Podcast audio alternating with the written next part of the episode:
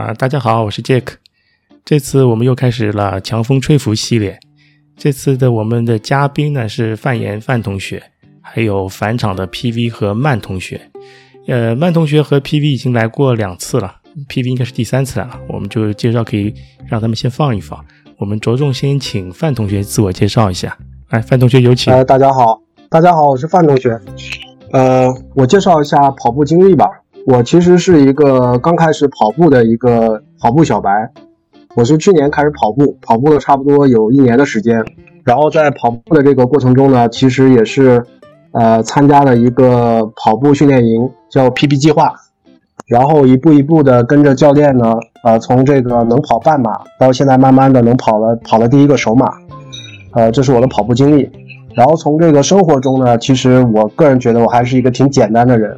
是毕业之后呢，就到一个大厂工作，呃，在这个总部工作了五六年之后呢，外派到了海外，所以在过去的十三年里面，一直都是在海外的不同国家在一线带团队，啊，所以也经历了很多这个，啊，跨文化呀，跨这个，啊，不同的这个国家的一些团队的一些沟通的经历，所以今天呢，就是呃，很感谢这个杰克叔叔的邀请。然后跟大家一起聊一聊《强风吹拂》这部剧或这本书。哎，好的，谢谢谢范同学的自我介绍。呃，你现在那个书是看完了一遍了是吧？我没有啊，书还没看完，只看了动漫吗？我是这样的，我是很早之前呢看了一个 B 站的 UP 主，他推荐这部啊这部剧啊，所以我最早呢就是先呃是看了这部动漫。然后看了这部动漫之后呢，后来那个杰克叔叔又送了我一本书，呃，我本来是想，呃，再过个一年半载再来填坑的，因为我是觉得这部剧和这本书还是非常好的，是需要沉淀一下再来填坑的。但是后来呢，想着这个，呃，由于有这个 PV 和曼同学的加持嘛，所以我们可能就早一点来聊一聊这部剧，啊，所以我现在情况是，我是看了剧看了差不多两遍，但是我书呢，可能刚刚开启了头，但还没有看完。哦，PV 和呃那个你们漫威组合到现在还没说过话是吧？应该有人嘱咐我们先要听一听范同学发言，认真的听。PV 呢？范同学其实跟我的进度差不太多。你的进度？你是呃是这个月的进度是吧？没有，我书写也是看了一半，然后动画片是在第四遍，差不太多嘛。嗯，书还是要看的，我觉得书还是那个怎么说，想象想象空间还是蛮大的。嗯。而且特别是后面一半，后面半本书都是说赛道上的事情，哦，就比赛日的那个，对，全是内心戏，特别适合你啊。是的，所以书在讲比赛当天的和第二天的那个事情要比剧里面要多，篇幅要多一些，是吧？呃，百分比差不多，大多数一一半的都是在那个箱根上，嗯，每个人的那个跑的时候的心理的内心戏啊，跑的时候看见什么，听到什么啊，什么，嗯，那个什么神童。爬爬山的那个惨状，包括那个阿雪下山的时候那个状态，还有他们那个第一天和第二天的衔接，中间的还有些那个怎么说呢？也不说水戏吧，各种各样的那个情节也都在中间。嗯嗯，哎，范同学，我看我在看你的那个大纲。嗯，说那个，那我说一下，就你说，我说一下我看这个我看这个剧的感觉啊。我第一部第一次看这个剧的时候呢。我可能跟大家是差不多的，我开始也是把它当做一运动方来看的，因为那个时候可能也刚刚开始跑步没多久嘛，所以我看到的也是那个里面的那些热血呀，那个比赛呀，龟二制定的那些计划，还有也是背着这个情节一点一点牵着再往前走的。比如说当时看到神童跑那个五区的时候，也是感觉非常感动。但是我看到第二遍的时候呢，其实这个可能跟刚刚说的个人经历有点关系啊。因为我我看到第二次的时候，我就觉得这其实还是有很多超出了一个运动番的内容在里面。我看到的更多是职场，看到的更多是现实。其实你说它是一个职场番也不过分，说它是一个创业番也不过分。所以呢，我今天想跟杰克叔叔聊的视角呢，其实跟大家可能不太一样。我们可能也会聊到跑步，但是呢，我们可能也会涉及一些商业啊、职场方面的一个讨论。我其实看到这部剧的时候。我很多时候在想，其实这个很非常推荐，就是在职场中的每个人都可以来看一看这部剧。很多的问题，在《强风吹拂》这部剧里面其实都有涉及。嗯。呃，强风吹拂，呃不，不过我觉得强风吹拂还是那个有点像 OKR 的，嗯，对吧？啊，是的，对，大目标是进香根比赛，对吧？嗯，然后根据他这个 OKR，他从，但但是是他这个局设的有点太大了，等于说辉二等于说想了用了四年的方法才把这个局攒起来。嗯，是的，所以呢，我觉得确实很有创业的感觉啊。嗯，对啊，嗯，是很有创业的感觉。呃，我觉得既适合创业的人看。也适合一像我这种在大厂里面工作的人看，因为你无论是一个大的团队和一个小的团队，对于一个管理者来说，其实你的管理的范围、管理的幅度也差不多就是十个人，嗯，就对吧？其实你的下属也差不多就是十，对啊，你把你你这个最跟你工作沟通最多的十个下属管好，啊，这样的话，其实就是无论你的团队是多大，嗯，其实就是你可以形成一个非常有力量的团队。我其实想跟大家探讨的第一个问题是这样的，就这个剧呢，其实有很多的细节，其实它动画片拍的是非常好的，但是我现在还在看书啊，我觉得书里有很多很细节的描述。我其实一直在想，这个作者是一个什么样的人啊？你看他不是很懂跑步是吧？上次那个杰克叔叔的那个那个多克也提到了，他不是很懂跑步，但他写了一部跑步类的运动番。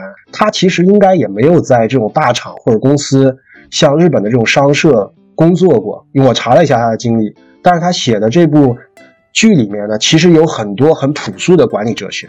他不仅仅提到了就是一些日本的现状和日本企业里面可能发生的一些事情，其实那些朴素的管理哲学，你放在全球，放在美国的企业，放在中国的企业，放在欧洲的企业，它其实都是非常类似的。作者他，所以第一个问题呢，我觉得作者可能还没有，他可能没有想到管理这么深，他可能想最多还是一个是怎么说呢？一个是人性，还有是关系。还有就是说，他的一些对呃内心的驱动力这方面会会涉及的比较多一点。当然的话，主要大家看的还是看的梦想番，对吧？对啊，嗯。但是你管理的最终的本质就是人性啊。对你管理的最终的本质，其实还是要有一帮兄弟啊帮助你去完成一件事，对吧？对。所以呢，呃，我其实看这个剧的时候，最先的一个最大的感受就是。呃，灰二太不容易了，他是花了多长时间，花花了多大的精力，攒了一个什么样的局，嗯，是吧？这里面呢，就是我想起了一个，我不知道你们有没有这种经历啊，就是每个人都可能会看那种烂片，看完烂片之后呢，你还忘不掉，对吧？我就记得我看过一个片，我也忘了是什么名字，完全想不起来是什么名字，呃，大概就是这个，呃，就是有那么十十几个人吧，嗯，呃，然后被困在一个屋子里面，以后发现这个这些人呢，他一个一个死掉。然后呢，其实他们之间都有都有联系，你会发现他们做了一些事情导致了他们被困在这个里面，被困在这个局里面，然后他们一个一个死去，其实他们都是来还债的。然后呢，你你在看这个，你是说《东方列车谋杀案》吗？不是，不是，我看了，要不就尼罗河上惨案，不是烂片啊，感觉对啊对啊，死亡循环对啊，克里斯蒂，克里斯蒂可能对啊，克里斯蒂是是可能是我最喜欢的一个那个对。那种。悬疑类的小说作家。哦，我也最喜欢阿波。我看，我看的，我看的可能是一个，就是那个豆瓣打分可能三点几分、四点几分的剧，完全记不起来是什么名字。但是呢，你就发现这些人的他他的背后，他们做的一些事情都有联系的。然后呢，再回到这个《强风吹拂》这部剧啊，你后来我后来发现呢，就是这个这个青竹庄吧，他们这十个人啊，是竹青庄还是青竹庄啊？竹青竹青庄，竹青竹青。对，竹青庄，他这十个人是怎么凑在一起的？我我经常在想，你是不是有一点细思极恐的感觉？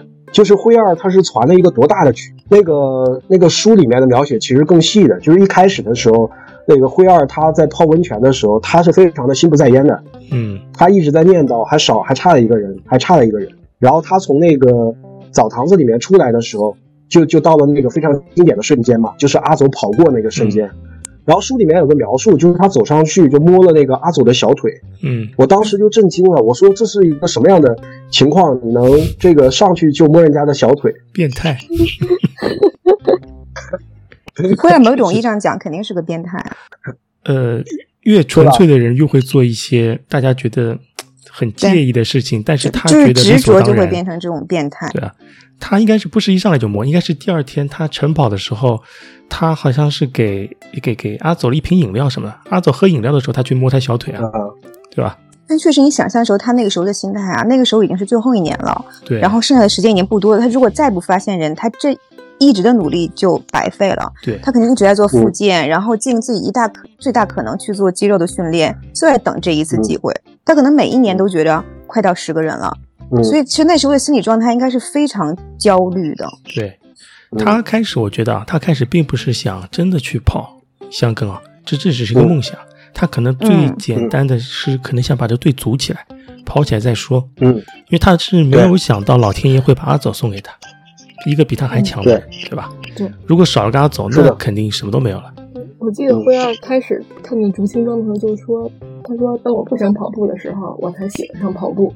嗯嗯，就是在他受伤劝退之后嘛。对，是的哎，，那你们说，哎，有点跑题。他那个在牌子上写的那个路上竞技队，到底什么时候写的呢？一直就有，很，早，我觉得，我觉得他一直都有。一直都有。就半夜自己偷偷的在那刻上去的。不是不是，本来就有，只是太旧太脏，没人注意。对就这个地儿可能就是以前这个地儿本来就是，本来就是嗯田径队，哦，要不然房东的房间里怎么挂那么多跑步的那个照片啊？嗯，所以就是命运。我在我在那时候的时候，我还我还在想，我跟那个杰克的观点是一致的。我觉得他碰到了阿走，我觉得这就是一个老天的那个垂怜，嗯把阿走送到了他面前。但是我后来又想，就是有一个细节，不是有一有一幕不是，呃，尼古他告诉阿走吗？你说他们两个人不是在那个温泉里面，在那个洗澡堂里面比这个谁能挺的时间更久吗？嗯嗯后来不是阿走躺在那里吗？尼古就告诉他，他说，其实尼古是知道他一直就是灰二是一直盼着集齐这十个人。嗯，然后尼古说，他说这四年我一直看在眼里，他是个说到做到的男人。当时当时你就知道，你就知道哦，这是一个局，这是一个很大的局啊，这个局一定超出你的想象。而且书里面和小说里面，小说里面和剧里面其实还有很多东西没有揭示。你 这有点阴谋论吧？但但是肯定是这样，你想想啊，他一开始时候又介绍每个人的背景，包括他说穆萨尔什么情况，谁是什么情况，以前做过什么，是可以参加这个竞技队的，嗯，不是一时间才发现，这些人他是一直有在思考的，而且他还说大家的饭他也是多年来一直是按照营养配比来做的，不是这一年才这么搞的，就是可能是的，可能没有觉得我真的能哦。就跑到这个香根一传这几个队里面去，但是一定是要组这个队的，这个是肯定一直在想，就他这个脑子一直在疯狂的转。他只是想组一个田径队去跑一跑香根的一些预选赛之类的，大家练起来。我觉得开始他嗯并没有把真正跑香根作为一个很明确的目标做，他也不傻，健身可对吧？能是看见那个小偷才发现的。对，他正好阿走过来，如果不是阿走来了一个，比方说水平跟，比方说跟 King 差不多了，King 差不多是属于那个平均水平吧，应该算是，来个个嗯 King 这样的嗯人，嗯那肯定跑不进那个预选赛的呀。而他还得知道阿走是这个学校，就是在自动贩卖机动画片里这样，在自动贩卖机前问他是哪个学校，他说出那一刻，那个梦想就成了。嗯，对，有戏了，这样子就可以把他梦想更进一步了。嗯，就开始就像就像抽抽大奖一样了，开始我想抽五块钱，没想到来一个，哦我有希望抽五百万了，对吧？就上了呀。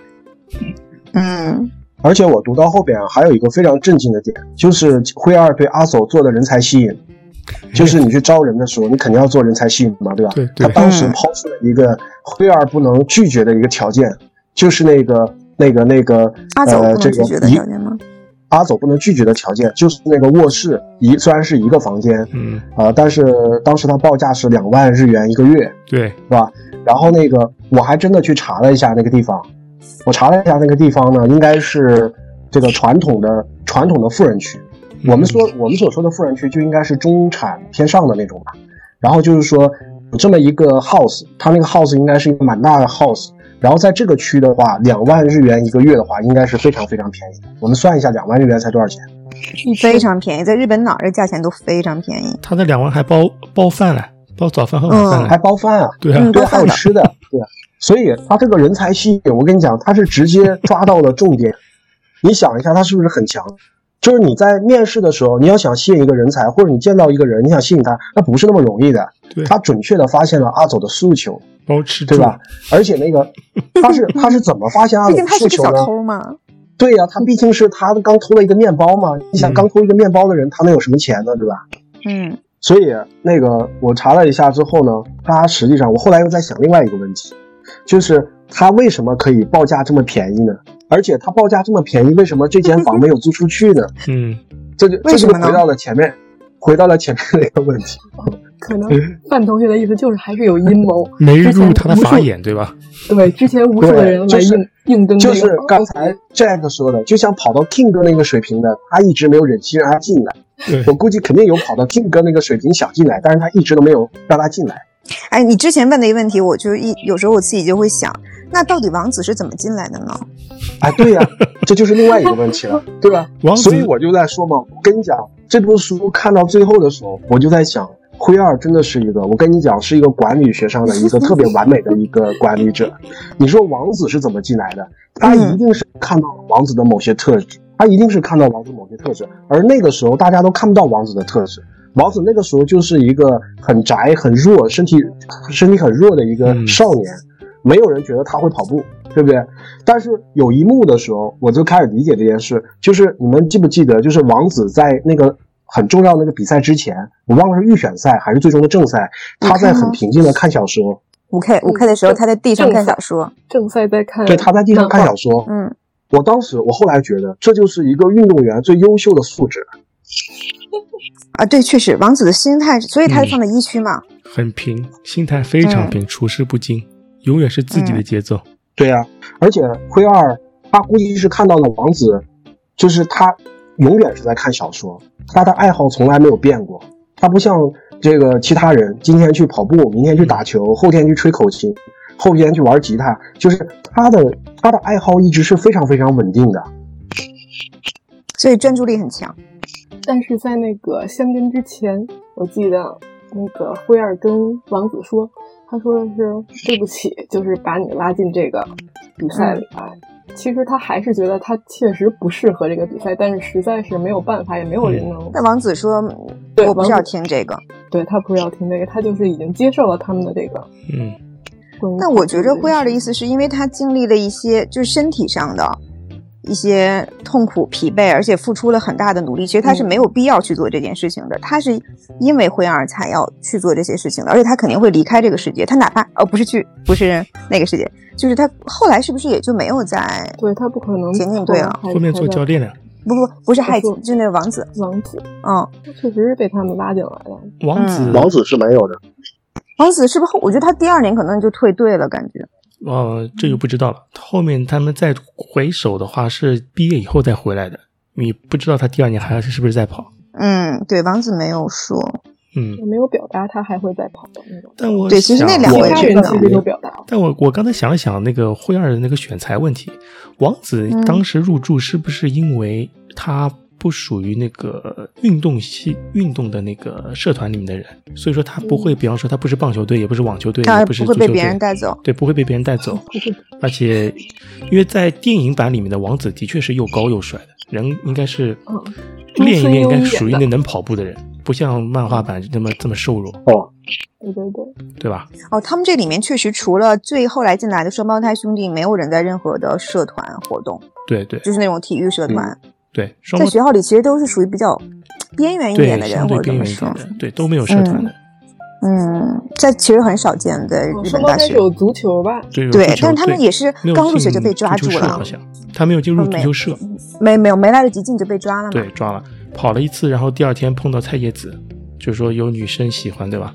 马上兑现了那个 那个那个真实反馈，嗯。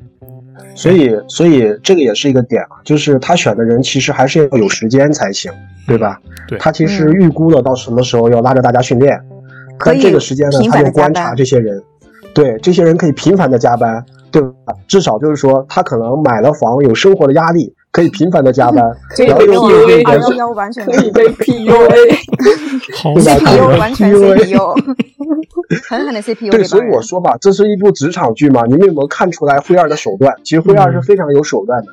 你越往后看，你就会发现这个人很强，他为了他的目的其实不择手段，但是最后呢，你会发现，哎，这个人要不就是天蝎座，要不就是摩羯座，反正就是他为了达到他的目的，嗯，对啊。他把他的团队带到了一个高度，然后大家回来又会感激他，因为其实领导的目的就是这样的，管理者的目的就是这样的，知道吧？平时做的都是复杂的难的决策，大家都不想做这些事，但最终呢又有成绩，项目要成功，公司要成功，商业要成功，最后要分钱，所以其实都是他做的就是这样的事情。嗯，对，的确把这个事情带到一定高度了。但其实这么说的话，三浦子苑的书其实都是这样的，他都是把一个职业给你写透。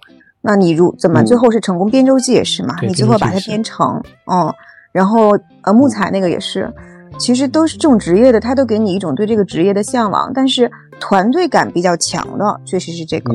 而且还有一集，虽然他非常是他是个恶魔啊，但是就像刚刚范同学说的，他完成了他这个目标。那你作为领导也是，你有目标，方向性很明确，作为员工。我觉得是特别棒的一件事情了，这是哪怕你 CPU 我，至少你目标很清晰嘛，我知道我在干嘛。对，所以我们说管理管理这件事情的本质就是看结果的。你只要是结果好的话，那你做的一定是有对的方向，已经有对的方面。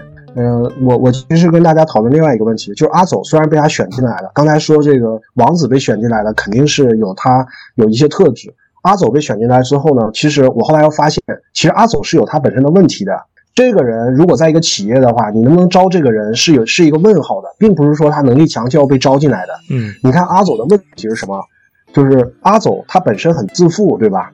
他其实不太符合日本人的这种很很传统的这种怎么说叫做团队精神，对对吧？对，他是他是不合群的，而且阿走身上呢有一些重大的问题，比如说他偷东西。比如说他那个刚来了这个东京，他就把钱都输掉了。嗯，他有一些不好的习惯，嗯，对吧？但是呢，我们后来又发现他不是一个坏人。有一个细节就是他拿那个面包，他没有拿最贵的，他拿的是一个非常普通的面包，就他没有偷最贵的，就是他的内心还是没有不是不是一个坏人。但是问题是，这个就像企业的面试一样。灰二他在那么短的一个时间，就阿走从他面前闪过、掠过的那个时间，跑过的那个时间，他是怎么发现阿走的这些问题？所以后来呢，我倾向于相信呢，他抓的这个人才，他抓了他最关键的部分，就是最关键他最需要的部分。嗯，所以说呢，有能力的人呢，可能有很多的不足，然后灰二呢发现了这些不足呢，他又包他又包容了阿走的这些问题。可是我不觉得，因为那个阿走是像你说的那种。就是有很多缺点，他我觉得他就是天生可能敏感一点，自尊心强一点。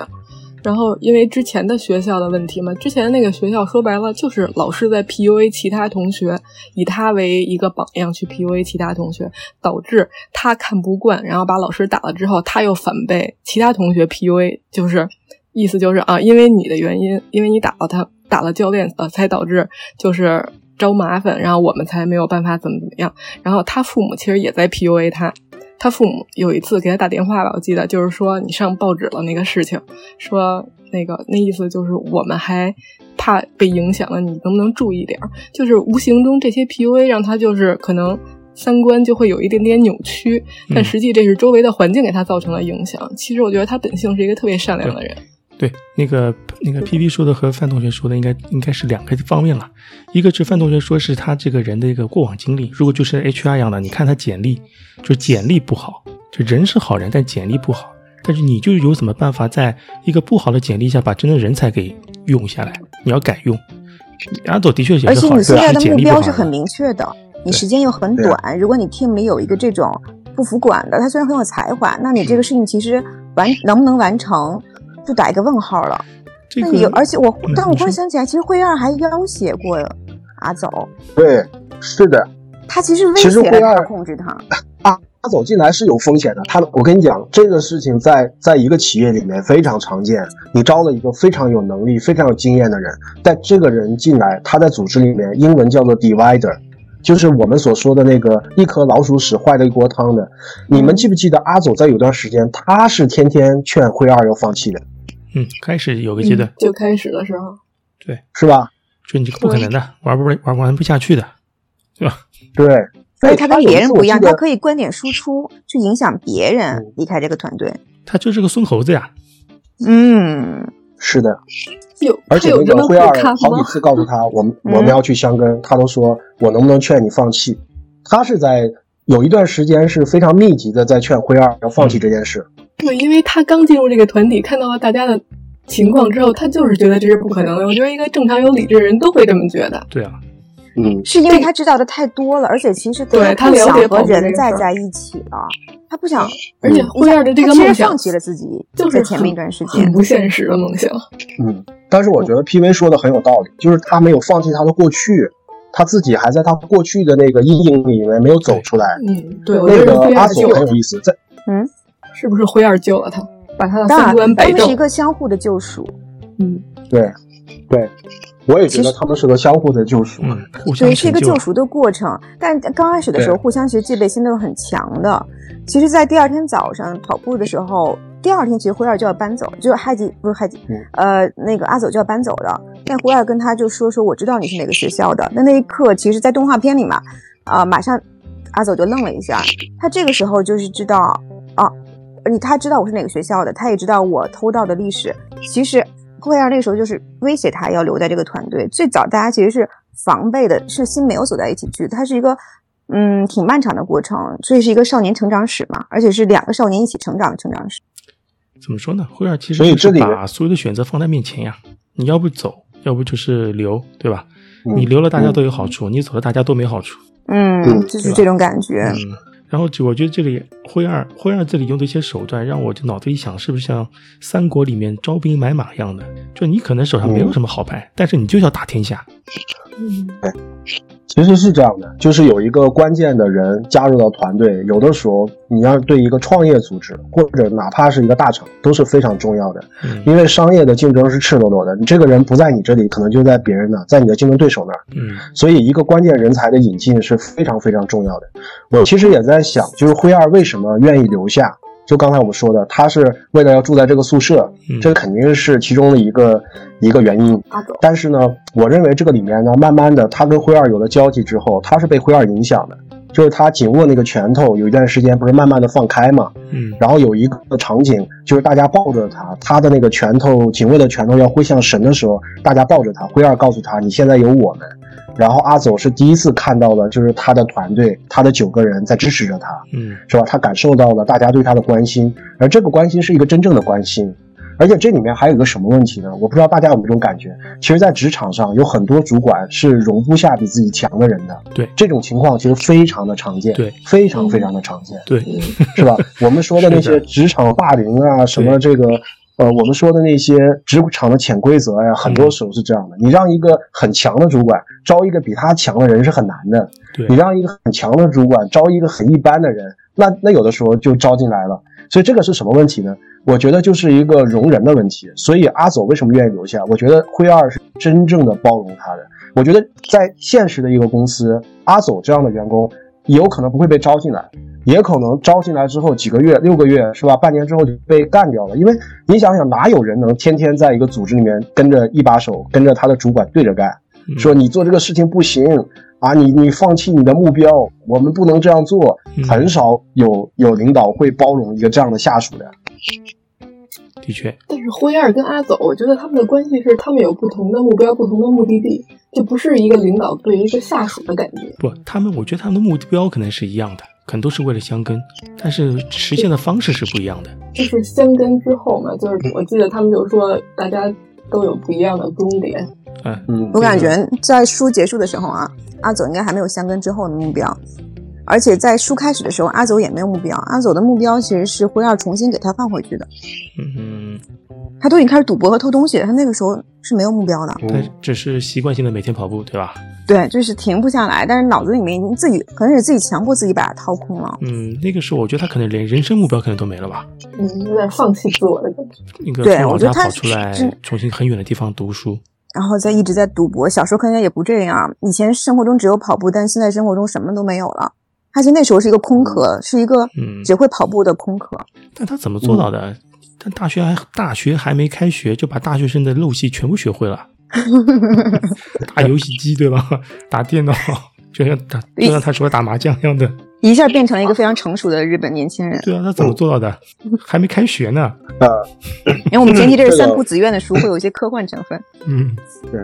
这个可能不一定是科幻，其实我们后边可能会谈到，这个有一个时代的大背景，因为那个时代下的年轻人可能过得并不开心。那个时代下的年轻人，他既没有钱，又存不下钱，又买不起房，对吧？他可能跟父母住在一起，他其实过得可能并不开心。就是说那个日本的经济消退，对吧？对对，的确有可能的。像 King 那个面试就职，就一直是找不到工作。对呀，他找工作，我觉得就像考考公一样的那么那么难。嗯，是的，所以这个第一个第一个探讨的问题呢，我觉得我们讲我们大家聊的还是挺充分的。呃，其实对我来说呢，P V 说的，我可能是一个阴谋论者。呃，其实我在想，就是你像尼古同学的留级啊，背后有没有这个惠二的劝说，我们都不知道的。或者是尼古知道了惠二的目的目标之后，他是不是选择再待一年？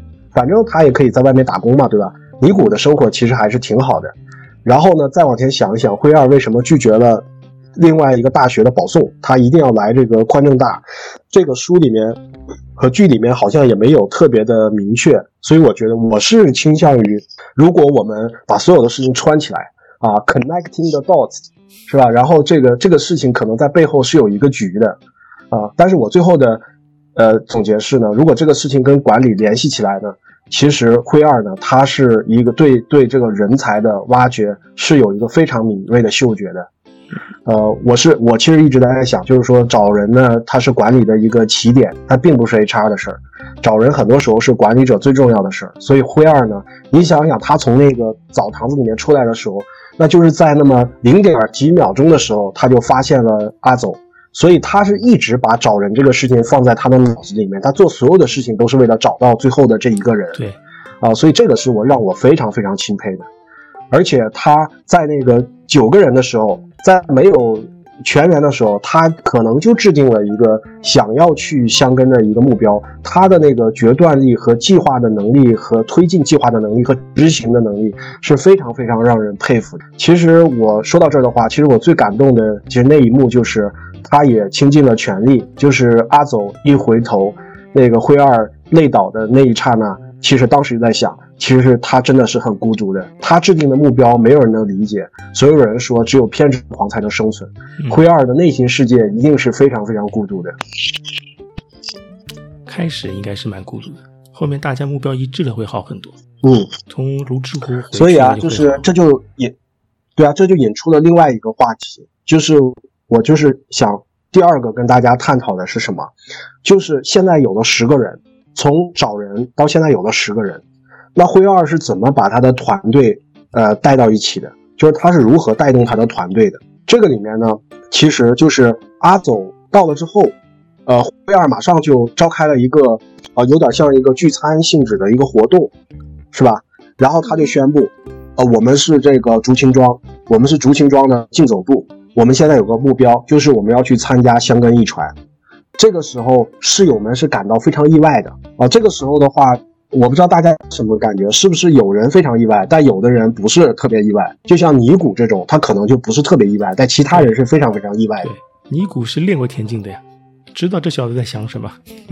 对，特别我们刚才也说，尼古其实知道的，他是觉得，呃呃，阿他是觉得灰二是一直在盼着机器这十个人，他这四年一直看着灰二一直在找人。对，其实 King 应该也知道的。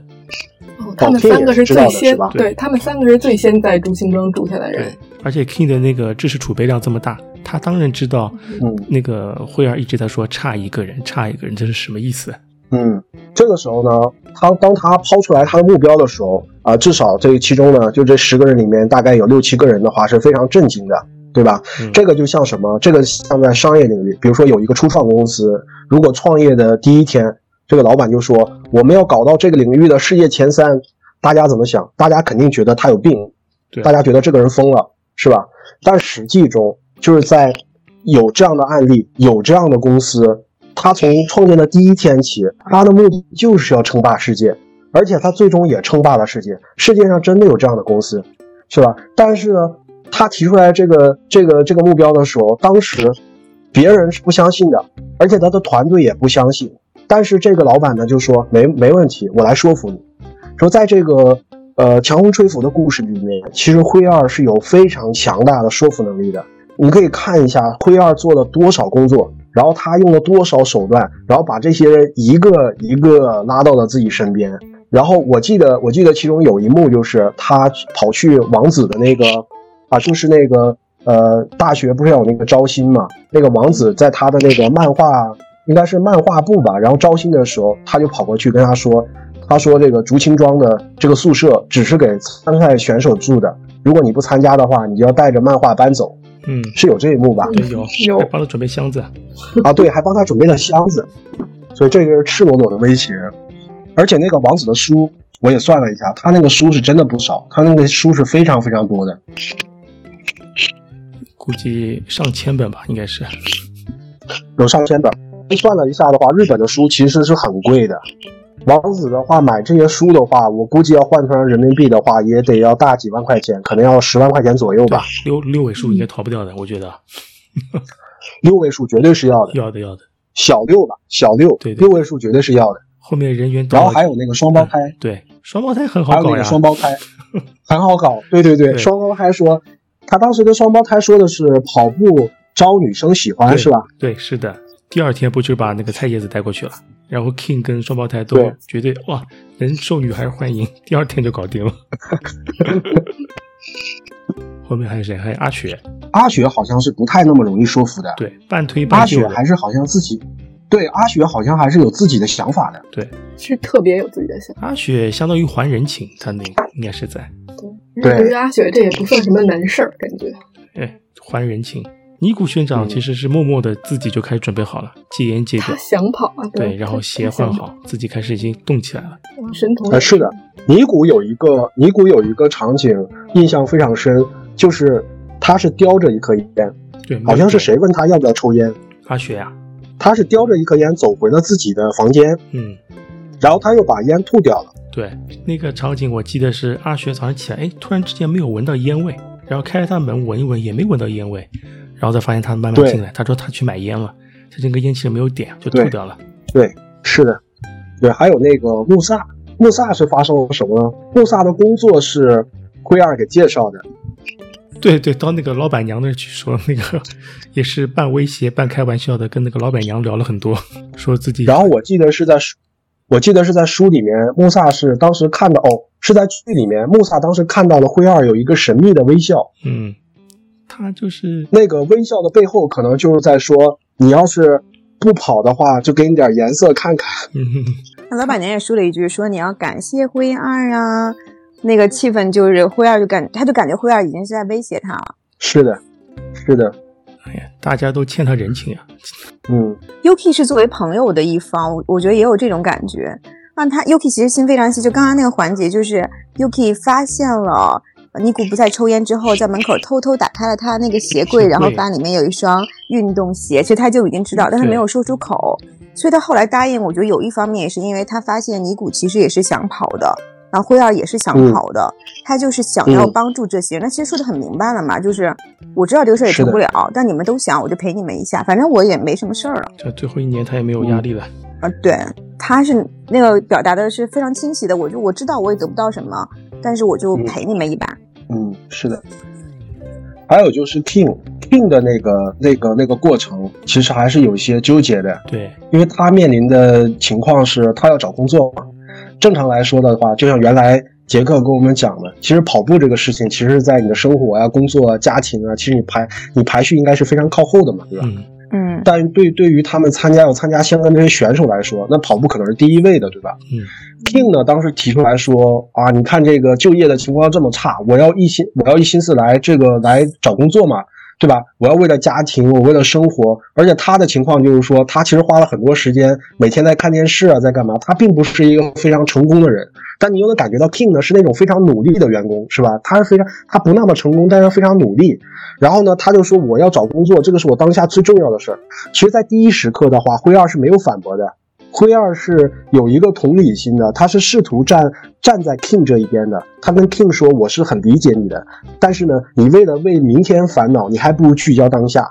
你聚焦当下是什么？你还不如去跑步，你放松自己，然后在明天呢再去烦恼那些找工作的事情。”他开始并没有去反驳，然后呢，他没有反驳之后呢，在某一个时刻，他告诉 King，他说：“你想一想，如果你参加香根的话，那这个对你找工作是要加分的。为什么呢？因为后来我也翻了一下，King 好像是学什么呢？King 好像是学媒体的。嗯，这个我不记得。所以是媒体上啊，他好像是社会学这种。”啊，是更加找不到工作的。他说：“你要是找工作的话，你这个参加这个经历是面对你的面试是很加分的。所以在那一刻，King 才沉下来心说：我要参加，我要参加这个香根这个比赛。”但其实那个时候 King 只是觉得我要参加，他后来不是又出来了一段时间，有一集专门讲 King 就是在闹脾气嘛，又回归。那那一段其实我我当时看的时候觉得是有一点点跳戏，直到看到最后面就是疯狂内心戏，我特别喜欢那段的时候。King 时候其实是想找到一个属于一个组织有共同目标被接纳，我真正属于哪儿的那个感觉。但是他其实是终于觉得我有点靠近了，然后我又离开了，我才觉得啊，我需要这个东西。他后面讲了以后就讲通了，他们几个人成为一个团体，甚至开始努力的时候，他就意识到我想要这个东西。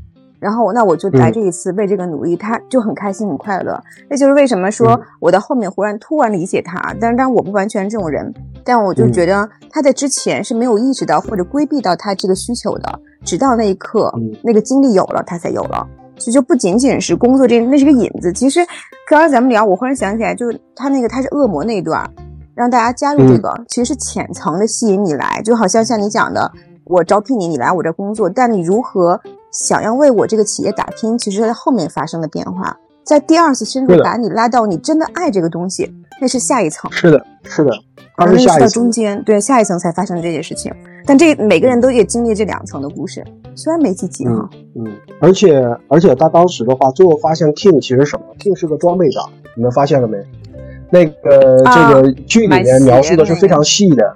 对我当时特别有印象的就是他在第几次训练的时候穿了一个黄色的有黑条子的一个跑步运动服，那个有一段时间在日本是非常火的，因为日本人那段时间他们其实也非常喜欢李小龙的一些剧、那些电影，所以他穿的那个运动服数一数都换了三四套，鞋也是不一样的。最后发现就是 King 只要投入的话，他对这件事情其实是非常投入的。他跟神童这方面都是，神童就开始研究在哪买鞋便宜啊，买什么样的鞋。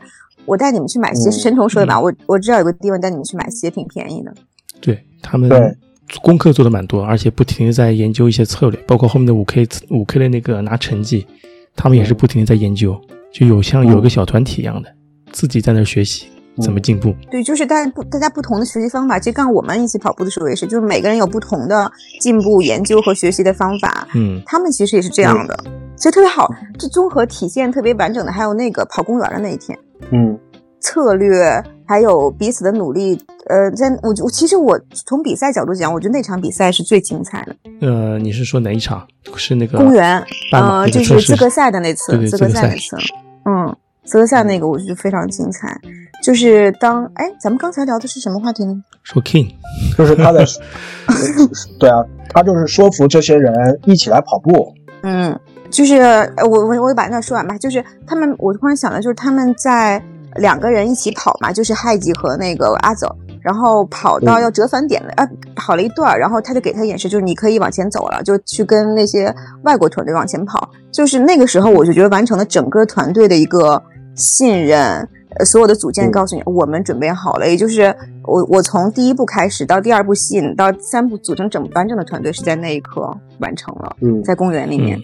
对对的，而且 King 有一点不知道你们还记得吧？他其中还说到，他索性那个不就业了，再留级留一年，再跑一年。啊，比赛的哎，比赛之前他就说的这个话，对他突然觉得有归属了。嗯，就那种归属感战胜了一切。对，而且他知道跑完之后大家要散，他不想散，对吧？他就想再再留一年，再留级留一年。嗯嗯，就真的是第一次找到了自己想要的那个东西。嗯嗯，所以我觉得他在这里面的收获可能也不比别人小。嗯，是的，最后大家都有收获。呃，其实我们聊的这些，你没有感觉没？其实每个人在无论是在跑步这件事情，还是在生活，还是在工作，他的目标和目的都不都是可能是不一样的。嗯，就是一个员工，他的需求可能是不一样的。你作为一个老板，作为一个管理者，能不能看到他的需求？就是曾国藩有一句话，他是这样说的：他说是以他人之私成一己之功。就你想做一件事情，这件事情可能是天下为公的，这可能是非常好的一件事情。但是你要想，你的员工他背后有家庭，有的员工可能是要还房贷，是吧？有的人员工就是要赚钱，还有的人是什么呢？有的人就是要消耗能量。我每天吃了这么多东西，这是一个生理需求，我要耗散，对吧？有的人是想要社会交往，有的人要追求成就感，要追求社会地位，每个人都是不一样的。那你怎么把这些人放在一起呢？就是你要知道每个人需要的是什么，然后呢，你做的这件事情能满足别人需要的同时，又把你自己的事情做熟。所以灰二在这方面是非常非常强的，他发现了所有人的需求，你们发现没？然后他基本上用跑步这件事，参加香根这件事情，基本上满足了大家的需求，让大家在这件事情里面都有收获。所以这件事情是他非常非常强的。而且呢，说实话呢，他有点不择手段，他为了所有大家，他用了各种手段，包括他把那个浴室搞坏了，然后为了逼着这个跟那个阿走在那个那个那个浴，另外在那个外边比赛，所以他又把那个家里的浴室搞坏了。是吧？所以，所以灰二那好像没有证据显示他干的啊。对，没有证据显示，就是我是一个阴谋论，我就怀疑可能是他搞坏的。然后呢，其中还有一个一个什么？所以我们在在在聊的就是说，他把这十个人召集在一起的时候，你开始这十个人是是一个团队吗？这十个人其实开始并不是一个团队，这十个人开始是完全融入到一起的。我记得有一次。特别明显，就是他们是第几次去跑步啊？我忘掉了。就是第一天跑步的时候，好人还勉强凑齐了，然后第二次去跑步的时候就少了三个。那一天特别明显嘛，那天阿总就自己跑掉了。阿总一看这啥人都凑不齐，他自己就就跑走了，对吧？那天少了三个是少了谁？少了谁呢？一个少了阿雪，阿雪在酒吧他没起来，他晚上去酒吧没起来。还有是少了 King，King 在睡觉，王子也没起来，这三个人没起来。然后，所以，所以在一开始的时候，这十个人其实根本不是一个团队。我们说的团队，什么是团队呢？其实你首先要有共同的利益，是吧？你要去跑步，有共同的目标，还有共同的文化。在开始的时候，其实这些人又没有共同的利益，也没有共同目标，也没有共同的文化。就是在这部剧到了什么时候呢？我们看到了他们是慢慢融在一起的，就是在，呃，有一幕就是阿雪已经不再留恋那些灯红酒绿了。因为他去酒吧的时候，那个阿走就要跟着他去，啊，不是，就是那灰二就要跟着他去，嗯，所以阿雪已经不再留恋那些泡吧呀那些，然后尼古呢就掐掉了他的烟头，然后开始减肥，然后呢，王子最明显，王子有一个特点，就是他有一刻头发已经扎起来了，就他的头发扎起来的时候，就是王子彻底转身的那一刻。然后呢，阿走呢，就是他慢下来了，就是他再快也快不了了。他遭遇到一个瓶颈的时候，他慢下来了，他给队友加油，他跟着队友一起跑，他帮助队友的时候，然后那个时候，其实这个团队已经融合在一起了。然后呢，还有一个很明显的就是，你们有没有印象？就是开始的时候喊口号的时候，只有灰二一个人喊，就那个香根山岳显天下那句口号，开始只有灰二一个人喊。对。第一次，第一次那个五 K 五 K 成那个计时赛的时候，对，然后后来呢，他们是在那很多个队伍中间有一条是宽度大，他们是小声的喊，直到最后就每个人都在大声的喊，每个人都是发自内心的去喊那个口号的时候，在那一刻，其实这个团队才真正的融合在一起了。呃，就是那个这个这个里面就是有那个前男友的梗，就是慢的那个前男友的梗，所以我我第二个非常感动的一幕呢是那个。就那个大高个儿，就叫那个藤冈的那个那个大高个儿，他说了一句话，那句话说，他说这是一支有意思的队伍，这是灰二的队伍。当时我当时真的是，当时特别特别的感动，当时真的是泪奔。就是这句话，我认为是对一个管理者无上的荣耀。每个人带团队都是希望这个团队最后有他自己的影子。嗯，就是这是灰二的队伍这几个字。我所以我认为，就是这藤冈是最理解他的，藤冈是最支持灰二的。藤冈说的这句话，他是真真心理解灰二的。藤冈懂他呀，灰二也知道藤冈懂他，所以他才会在藤冈面前发脾气，说我不想跑步了，才会摔鞋。在别人面前，他都是坚强的，能完成一切的。但是他对阿走也有一段，后来到最后也有的这种信任，这都是要经有这些经历的。是不是就在那个？那个那个那个轻轨上那段，对对对，我刚才他说说，我突然想起那一段。如果我要再少睡一点，让大家多跑一点，会不会？我是不是有点嗯？那一段，对，就只我就只有那一次，他露出了他的一点点软弱。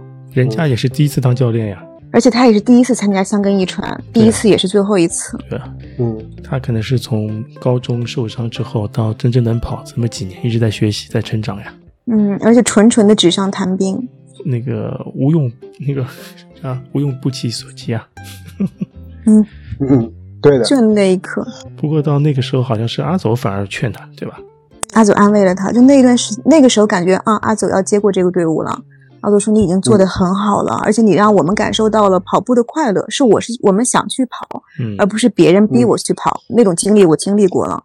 那个，所以我们说啊，就是要有共同的文化，这资源终会枯竭，只有文化生生不息。当灰二倒下的那一刻，其实他的接力棒啊，作为一个教练的接力棒是交给了交给了阿走的，阿走其实也把队伍带得很好。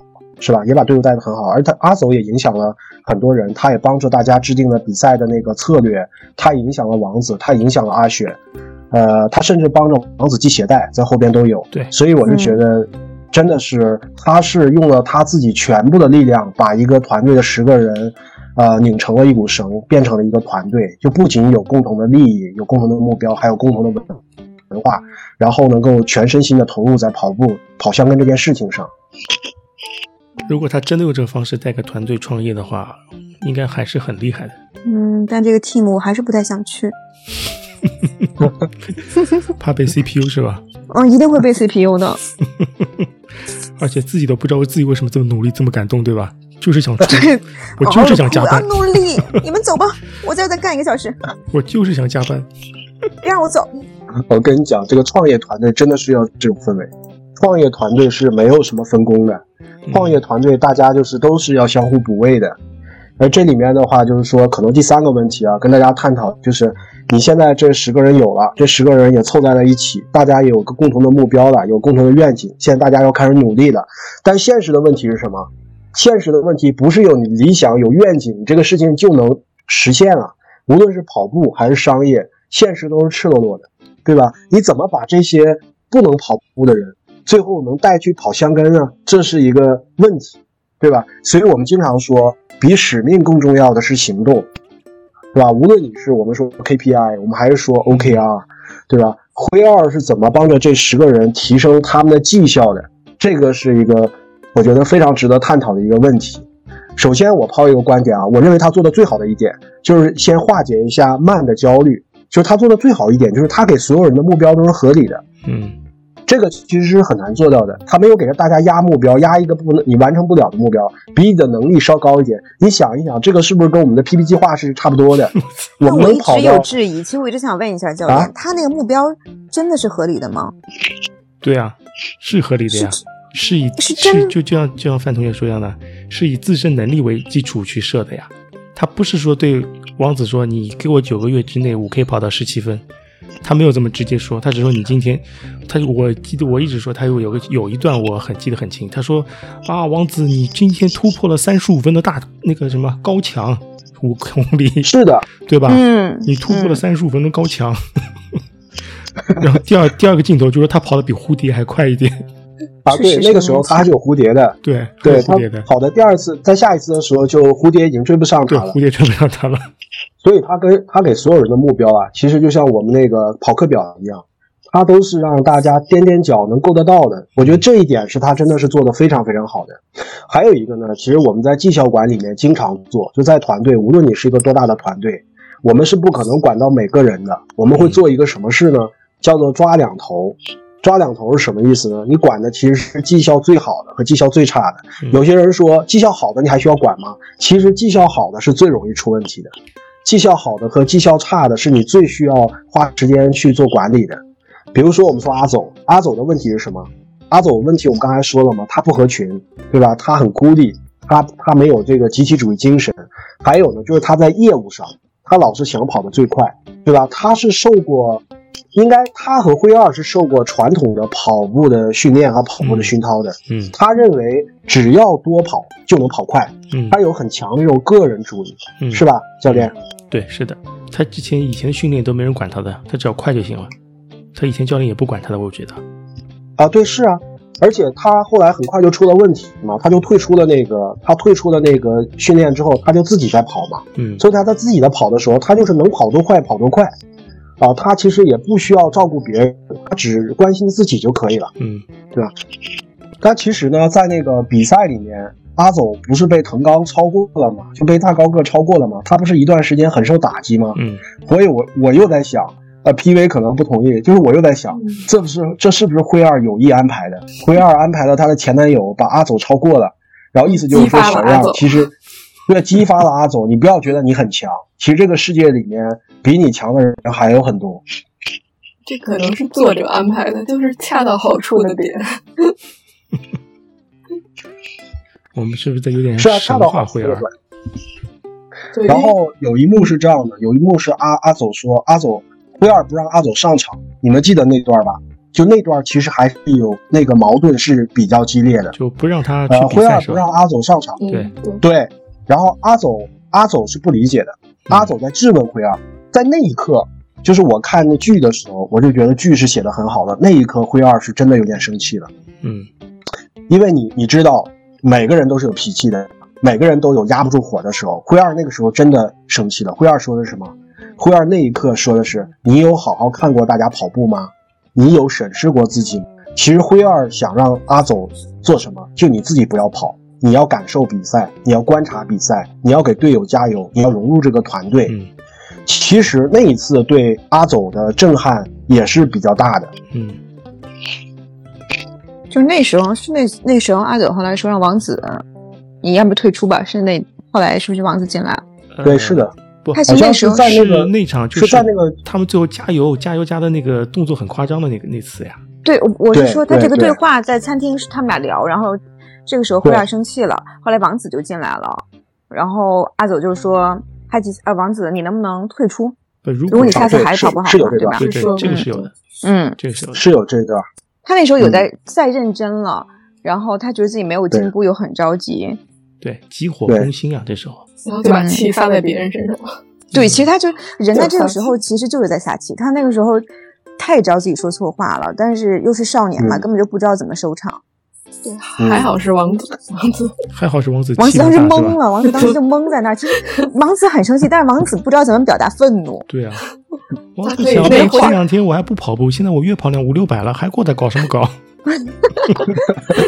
所以这种猛看漫画，可能看个北斗神拳之类的，发一发脾气。嗯，应该没有别的招。对，王子，王子很平静。然后那个时候阿走是比较急的，但那次比赛呢，他在旁边观战的时候，他其实有很大的变化。就是在剧里面是描写他第一次看到他的队友的跑步，就是每个人都很认真。那那那一刻的话，他理解到了个体是有差异的，你不能要求所有人都跑得一样快。但是他发现他的队友是每个人都在努力的，这个可能就是灰二让他去观战的一个目的。嗯。对，让他接受灰二现在这个模式。其实他虽然不认可他的教练，刚刚 P V 也说嘛，就是他教练对他怎么样，然后他打他。但实际上，因为他一直受这种教育，他脑海里是认可那样的模式的，就唯快者论，跑得快的人才配在这上面，跑得快的人才要认真的去跑。但这也是我们在座人都不同意的一个观点。那也就灰二在教育他的一件事情。嗯，那可能因为我确实也不快。对啊，而且灰二还有一个非常好的一点，我认为这个我就是我要是跟灰二比的话，我很难做得到，就是很难超越他。他做的非常好的一点是，他作为一个团队的领袖，他作为这个 team 的 leader，他并没有压着阿走，即使他他的过去其实比阿走还更更这个更辉煌吧。嗯，他是高一的时候他就跑得很好了，他高二高三没有跑的时候。哎，那个叫什么大学啊？就是那个跑步特六六道大，还向他发出了保送的邀请，对吧？他的原著里面，他对他基因也很出色，他爸也是田径选手，他爸也是非常强的一个教练。大家应该是跑步世家，家学渊源的这种。他的背景如果想跟这个阿走炫耀的话，那太多可以炫耀的了，对吧？而且后来呢，照书里面是说呢，是辉二是自己考到了宽政大，然后呢。他没有去那个六大的，他拒绝了那个邀请，他这些东西都没有告诉阿总。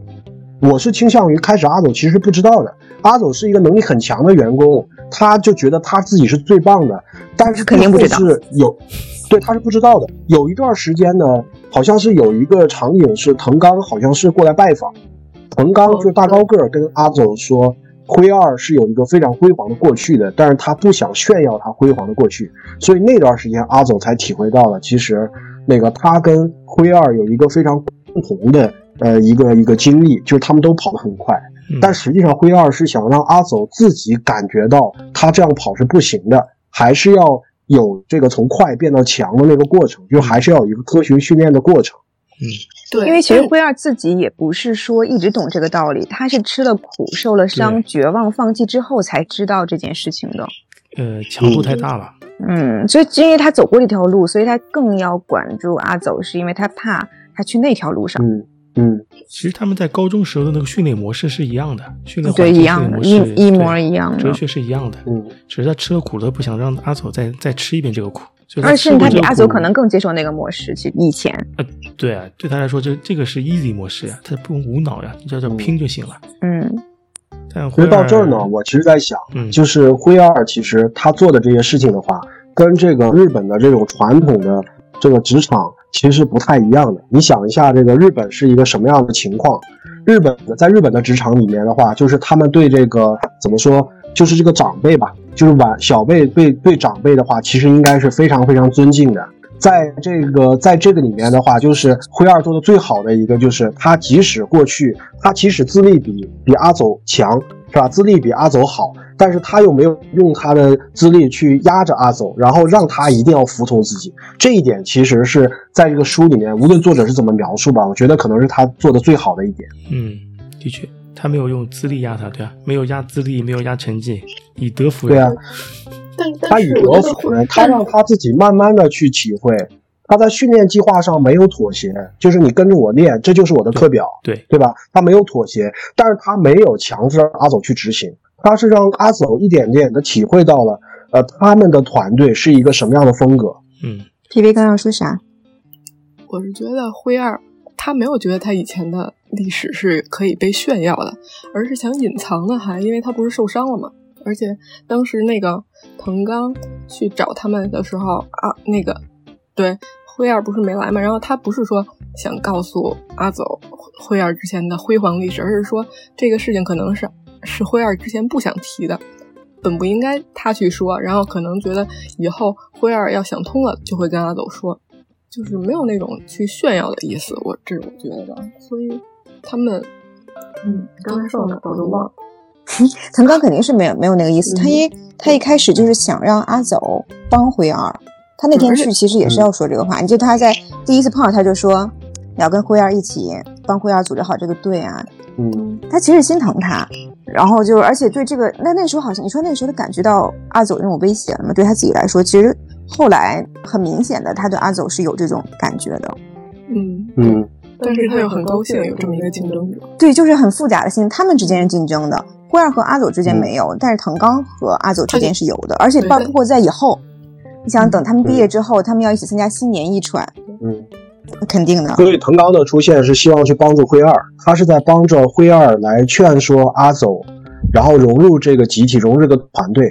所以最早他是这么想的。对，所以每一次前男友的出现都是很重要的，都是带着任务。一波推力，直到最后的时候，前男友自己他们就等于像是就真正成了竞争对手，因为呃阿走也成熟起来了，他就抛弃那些就没有什么谁帮助灰二或怎么样，我的朋友怎么样，而是他是一个我堂堂正正的以后在职业生涯当中一个竞争对手。嗯，其实我们聊聊完灰二啊，其实聊完的那个阿紫啊，其实管理的灰二管理的另外一头就是王子。王子的问题是什么呢？就是他的基础太差了，他基本上拖拖了整个团队的后腿。在现实中呢，如果我们说这个，呃，工作的这个职场工作的状态呢，像这种员工呢，就是你这个团队里面绩效最差的。嗯，这这种员工呢，其实大部分情况下他肯定是可以提升的，但是呢，就是你这个组织能不能等他提升到那个状态，就是你有没有那么多时间去培养他。这个是一个其实是很现实的问题，所以在这个在这个剧里面呢，虽然说这个王子的蜕变啊是非常呃这个非常快的，但实际在现实中呢，我当我当时看的剧呃情况，我当时在想，如果有一个王子这样的员工，他大大概率时间是会要被干掉的。但实际上在这个剧里面呢，无论说是跑步呢，还是说王子最终呢，他其实是有一个华丽的转身。这个过程中，其实倾我们看到这个灰二，他也是倾尽了全力。他做的啥呢？他陪着王子跑步，他陪着王子慢慢的在后边跑步。别人都跑到了，他还是慢慢的陪着王王子在跑步。然后他做了很多这个王子喜欢做的事，比如说他给王子打气的时候，他是用一些漫画人物的一些台词在给他打气。然后他还还在这个比赛前跟王子道歉。我觉得他的道歉的行为是跟王子交心的一个过程，是表达这个。表达一个，就是他其实也是他激励的一个过程。所以呢，从我的角度来看呢，在王子的这个转身转变的过程中，灰二是一步一步的在激励王子。啊，他他觉得王子会变成，呃，王子他希望的样子，就是他觉得王子是希望跑步的，他觉得王子是希望跑快的，他是觉得王子会一步一步的变到他希望的样子。的确，正常来说，正常来说，如果团队中有王子这么个人准备跑香根，应该是会马上去找第十一个人。可惜剧里没有选择。对，可惜他没有选择，还是因为朱清章只能住十个人。对啊，只能住十个人啊！就是王子一旦进来，他可能那个时候就想有点心慌吧，我这计划要完蛋 啊！他怎么住进来了啊？没算好。王子是二年级是吧？啊对，王子住进来的很早。对啊，很早。下棋的话，他应该他刚住进来就开始让他去跑步了。对，而且那个时候，就算尼古学长毕，那尼古学长毕业之后，他就来不及了呀。反正确实，王子是一个不应该存在的人。但最后他很忠诚啊。但是文艺作品可能是现实的一个缩影，对吧？现实现实中的话，王子可能是需要一年到两年的这个转变，但是他把这个浓缩到了这样一个几个月的时间里。嗯，对，而且对我就觉得王子的速度不太正常。要是按照范同学的那个职场论的话，王子的心态其实是值得职场人学习的。嗯，但因为他太自我了，如果你拿不住他的话，他会是特别 麻烦的一个员工。嗯。但王子在这么大的压力下，你想，王子在这么大的压力下，他能扛得下来，哎，他是很强的。对，而且所有人比他强。认同你，认同你之后吧，他就可以不去犹豫了。对他其实是跟 King 有点像，他们就是找到了一种归属感，那个同频共振。嗯，对。夜夜翻漫画的那个感觉，那个其实是他找到的这种这种享受的点，其实是跟 King 这点是有点像。嗯。所以这里面呢，我在想，就是灰二呢，如果他作为一个管理者，他是一个真正的激励大师，他很会激励员工的。呃，他对王子这一块呢，我认为他其实最大的激励，并不是你像我们经常说发钱是一个非常好的激励，但最大的激励是什么？是授权和信任。有一幕是灰二唯一的一次落泪。就是王子五 K 达标的那一次，但是大家发现没？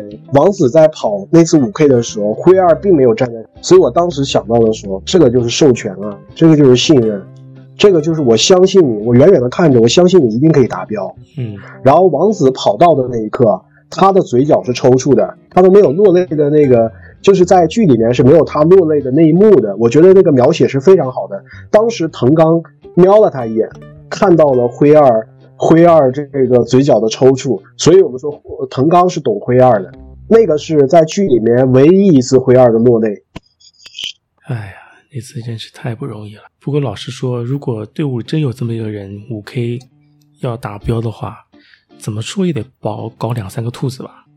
有道理，那场是 这么说的话，有道理。嗯，对啊。但是因为就画面出来好看嘛，不然就不会有我最喜欢那个 Mine 那个画面了。对。是啊，这种怎么说，艺术升华一下吧。现实生活中，我觉得还是个带兔子的，想尽一切办法，哪怕减少一点点可能性，我就找个人帮你破风，对吧？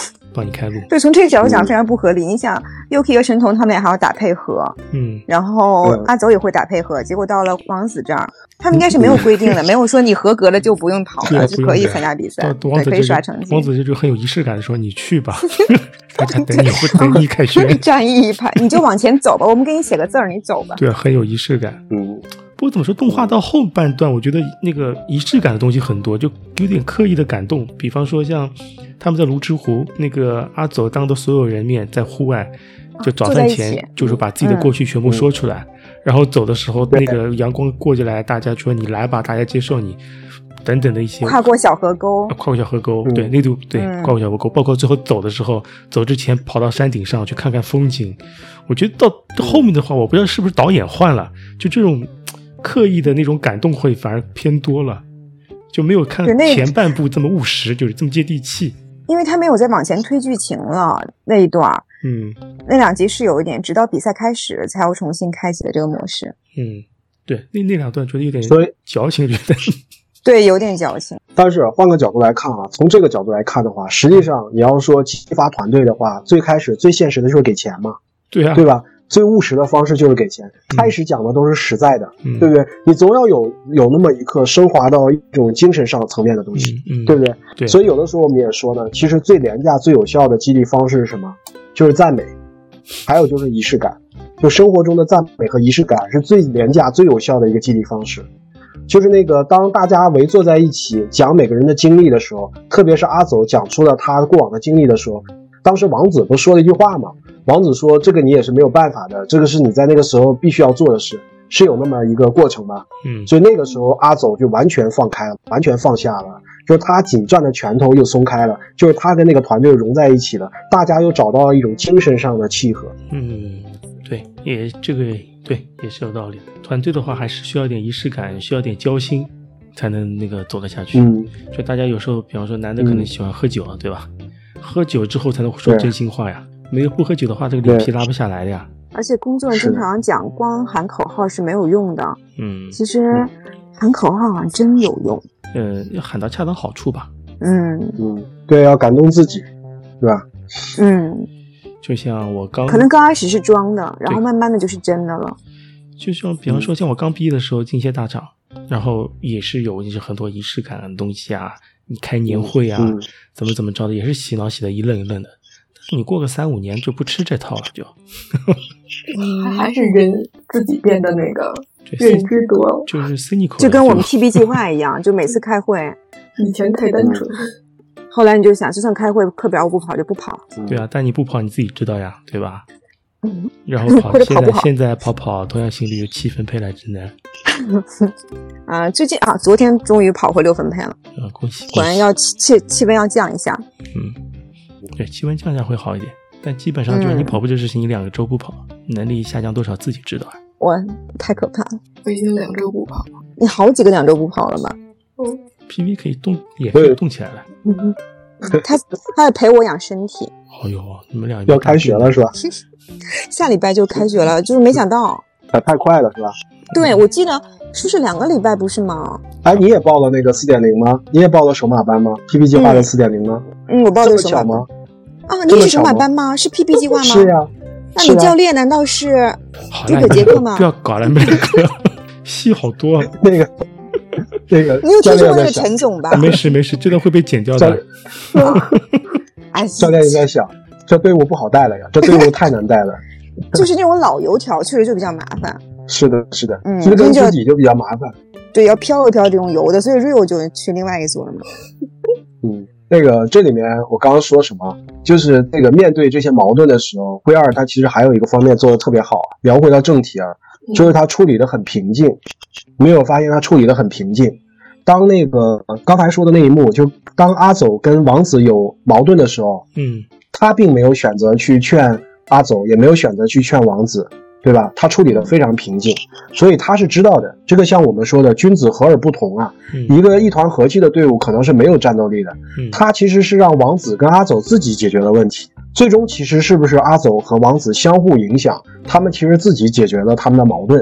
嗯，呃，其中有一幕是阿走发现王子一边跑步一边看小说的时候是跑得很快的，嗯，是吧？然后他就拿着一本小说在前面，然后王子跟着他越跑越快。嗯，我记得好像是有那么一幕。对，抬头挺胸了，头发扎起来了呀。嗯，那其实有一种可能，其实是阿走替灰二向王子说了一点狠话，因为王子的进度是差一点，他需要去努力的，但王子一直是嗯。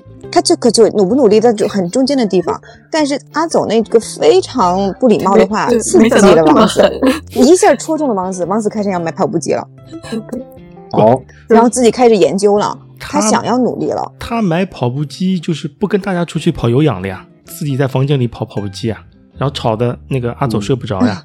对，但但他是要给自己加课嘛。那阿走发现他其实是有想要在努力的，反正就是他们俩互相。而且还有一件事情，灰二会不会利用了舆论的压力？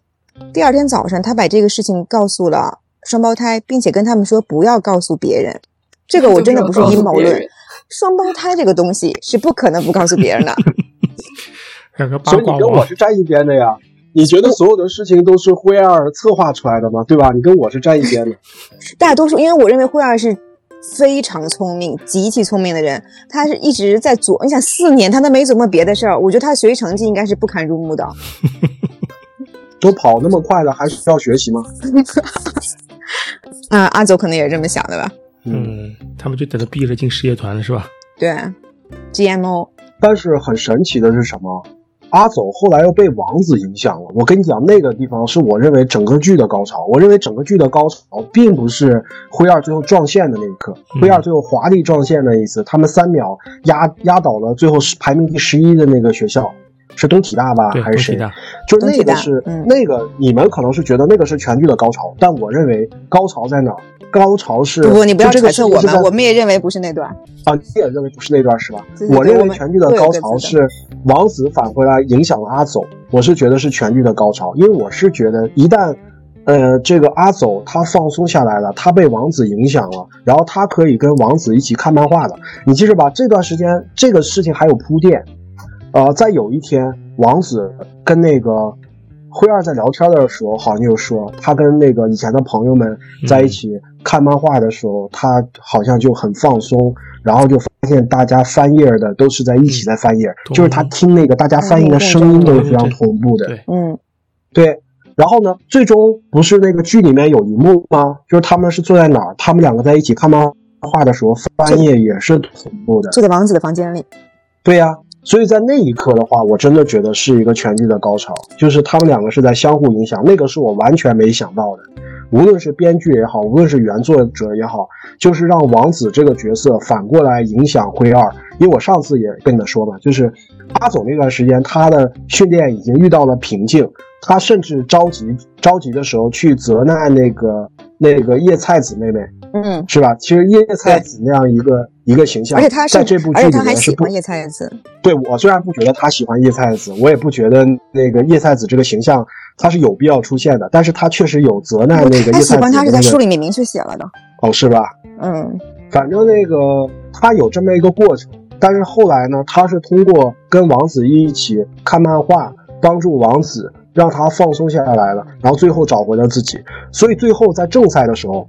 他是在一个非常非常放松的情况下跑了一个非常非常好的成绩，而且在原著里面写的是他当时进入了一个更深的一个境界，就比跑者高潮更深的一个境界叫纵。然后那个那个好像，呃，后来说那个好像另外一部剧叫排球小子什么的，好像也有这种体验。所以阿走帮助了王子，王子也反过来帮助了阿走。其实是我觉得可能是我当时认为这部剧的到了一个高潮。嗯，从文学作品的角度讲，他们俩确实本来就是极与极。其实王子是在阿走以前的人生当中，他最不会看到的那个人，也就是王子抱怨过的那些只在乎成绩，就是把别人排除在外的这一些人。他们走在一起，其实就确实是最极端的融合。嗯嗯，这个就像有点像讲谱里面，就是说把敌人变为朋友的感觉啊。嗯嗯，对吧？所以确实有很大的冲突，会有很大的感动。对，老了也是一点老套路。对，所以他还是他在他的手上写向前走啊。嗯，那个是我认为整个剧最高潮的地方。就那个王子拿下那个那那个那那个什么比赛是吧？对，阿走在他的手上写的这个字，然后他就是赢了之后举起他那只手，my me。嗯，就确实他们俩这一对儿。会，你看，像我们就算角度不一样，也会被他们俩这一对儿所就是震撼到，然后感动到嘛。其实就是因为他带来最大的冲击。你觉得是王子跑下这个成绩更感动，还是他们拿到预选赛资格那段更感动啊？嗯，你要从激动人心来讲的话，那肯定是拿下预选赛资格。但是随着时间的推移，留在我心里面就是画面感最强，然后一下就能打动哪儿的，那就还是王子的那一刻。嗯。王子那个偏个人像，你觉得吗？嗯，对，那是，但其实也不完全是个人像，他只不过是通过别人的帮助达成了一个人的成绩。他其实也不是通过自己，因为他最感动的是，因为他们给他加油，并且在他手上写了字，然后他中间还会想这个事情，让为了大家去赢，因为这个赢对他来讲其实也没有意义，对吗？他也是为了别人。嗯。但是预选赛呢，因为他的戏剧张力打满了。本身整个过程也是，如果一个美国电影的话，那它就是正好到高潮的三十分钟、六十分钟那个阶段，所以它等于是加了很多的 buff 之后，你会觉得它很好。你把它摘掉之后，其实核心两个是，我觉得这种朴素的更打动人，那个是肯定很激动人心的。我刚才想，就包括最后宣布倒计时，你知道他们肯定会入围。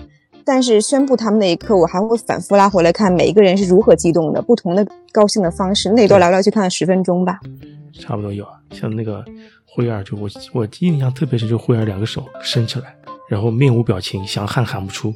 对，卡住了，整个人就卡宕机了不知道做什么动作好，就把手举起来。嗯，哎呀，想想就每一个人，对每个人，这而且我一想，如果你站在那儿，你只有这一次机会，嗯啊，确实会感同身受。但是，和我们的生活当中，你真的能够感同身受的那一点的话，那还是王子那一刻，就是你的人生当中会有那一刻的。嗯，我们其实人生当中不同的场景、不同的时候、不同的事情，都会有一个王子那样一刻，所以那个画面就一直在我我的脑海当中，那个是我认为全剧的高潮。嗯，而且五 K 确实很难跑。对，五 K 很难跑。对，我现在就觉得，你现在回想起更感动了。我他竟然跑了那么多次五 K，我再也不跑了。但是五 K 时间短，没有时间给教练打电话，是吧？对，五五 K 的时候就已经不到这个环节，太复杂了。啊，五 K 真的是五 K，你跑的时候真的不见得能够去拨电话的，对吧？不可，对，不可能。那你那如果能做到的话，就肯定不会那么痛苦了。嗯，五 K 是不是最痛苦的？还是十 K？因为我没跑过十 K。五 K。哦，那行了，那就再不跑了。这这段结束了。嗯，我感觉差不多。我哦，我就突然想起王子这段嘛，就是其实大部分生活中，大部分人其实还是王子这种能力的嘛。所以，嗯，这个大家同意吧？对，就是在这个阿走这种人还是少的嘛。所以就记，我就记得阿走跑九区的时候，然后好像他已经进入那个 zone 区，然后当时那个灰二，然后是旁边是王子，然后他们俩就一直看视频，然后王子就看着说啊，原来这个就是就是这种状态，可能是他怎么努力都达不到的，然后这个才是那种真正的跑者的状态。然后灰二就告诉他说说，如果什么都靠努力就能达到，这是一种傲慢的想法。这个这个是我觉得特别对，特别冲击我的，就觉得啊，这个就是你应该去看待强者的方式，就是可能我跟他有差距，然后我。我我不是说想去超越他，或者想去跟他看齐，而是在自己的这个方向上努力。就是他们两个的，当时灰二就说说王子说，其实每个人的那个目标啊、结果啊是不一样的。就是你可以就是怎么去放平自己的心态，不会想让自己觉得啊对方太强了，然后我又想像他一样强，我的心里就是又嫉妒啊又难受啊，可怎么？对，这种执念其实是不对的。嗯，同意。这个确实很震撼。就如果努力能够，呃，就能做得到的话，就是一种傲慢。这个当时确实也挺震撼的。灰二真的是有一本名言录啊，对他非常能够激发别人，他非常能够影响别人。嗯，而且其实他有的时候他也很坦诚。我记得双胞胎问他跑跑步意义的时候，他不知道就是不知道。知道。他对比赛也，他对比赛就是没底的。我觉得某种意义上啊，是因为他对跑步这件事可能是。他太尊重和太神圣了。其实无论谁问他跑步的意义是什么，回想他从来都说不知道。这不是一个能够用语言回答的问题。我觉得在他的概念里，是的，这是一个哲学问题。但实际上去探索这个问题本身就是答案。对，过程他的想法是过程是最重要的。只要我们去为了这个目标为努力，最终如果达不到，我认为会二是接受的。如果最终的话他们不是领先了三秒，他没有进的话，其实这也是一个很好的剧。对吧？这个这个也是，就像那个《灌篮高手》里面，最终他输给了山王，这也是一个很好的剧，他也是接受的。嗯，那天这个时候，我觉得就是确实的，他没有改成他，比如说他们进当了前三，或者变成了青山那样的队伍，真的很感恩。他已经最大的程度上就是把这个戏剧就是保守的呈现出来了。其实能参加已经是非常伟大了。哦，不能太夸张了。他们现在做的，作者写到这儿已经非常已经很夸张了。其实其实已经很夸张了，对吧？嗯，对对，就王子那个其实也是一个，就是一个呃戏剧化的表达，或者是一个文文学化的表达，已经是相对来说是把不可能变为可能了，对吧？因为实际上我们我们周边，你像我也见过那种员工，就是他确实绩效很差，但是他一直在努力做的一个很难的事情，没有被人家发现。然后结果有一天，他这个事情就有了一个很好的结果。我记得原来有一个公司有一个大厂，就是招了一个科学家。这个科学家呢，可能还是一个俄罗斯人。然后这个这个科学家就每天也不知道在做什么，就在那玩电脑。然后他有一天就突然跟他主管说：“我突破了一个什么算法，我把这个呃原来的这个这个技术提升到了什么什么什么水平。”然后他的那个事情还真就做成了。然后他变一个非常年轻的小伙子，甚至不懂得谈恋爱，不懂得跟别人这个交际的一个人，最后变成了一个首席科学家。所以真的可能有这种人，就是他在那一段时间都做得很差，绩效也很差，不被别人理解。但是有一天，可能他就踩到了一个点上，他自己坚持了一个他一直在做的事情，他就成功了。所以王子呢，我觉得在这个剧里面，他是把一个现实中的东西，可能用一个文学化的东西表达出来了。嗯，浪漫主义的展现了出来。对浪漫主义的展现，所以总结一下呢，我觉得就是说，呃，我刚才说我看到这部剧的时候呢，看到了很多现实，看到了很多职场，看到了很多管理上的朴素的一些东西在里面。其实总结来说呢，其实我还是觉得，真心的觉得辉二是一个很强的、很优秀的一个管理者。嗯，就是他很擅长抓住主要矛盾，他有很强的决断力。他决断的东西，他又可以去承担结果。他用的人，这个人不完美，他可以去承担后果。他有一个极强的执行力，他有一个很强的目标结果导向，他可以这个带动和发展他的团队。然后呢，他也可以跨文化的去跟大家沟通。像穆萨就不是一个跟大家的文化是呃完全一致的，他也可以跟他们融合的很好。而且他有很强的这种人际连接能力，他可以跟他的团队打成一片，他也知道什么是妥协灰度，他也知道跟大家什么时候要开放性的、真诚的去沟通。所以我是认为他是一个非常非常优秀的管理者，就是我们跟他比差距非常非常的大。所以就是那天我问曼的问题，如果他是你的主管，或者是他是你身边一个非常优秀的人，比如他拉着你去创业，那你要不要加入他的团队？你要加入吗？要是我的话，我肯定是会加入的，因为我的觉得，我就觉得我可能需要这样的人去带动，我可能需要他去推动。你加入他团队一定是很痛苦的，就是你去为那个目标努力的时候，你一定是有很多超出常人的那种痛苦和付出，但最终达到目标的那一刻，你应该是很快乐的。但我觉得，其实我应该看不出来他是一个什么样的人。对的，我没法发现他，对他其实是想让我怎么样。我只有被选择权。当他选择了我的时候，那我肯定会加入团队，因为他肯定会各种威胁我，一定会抓住我。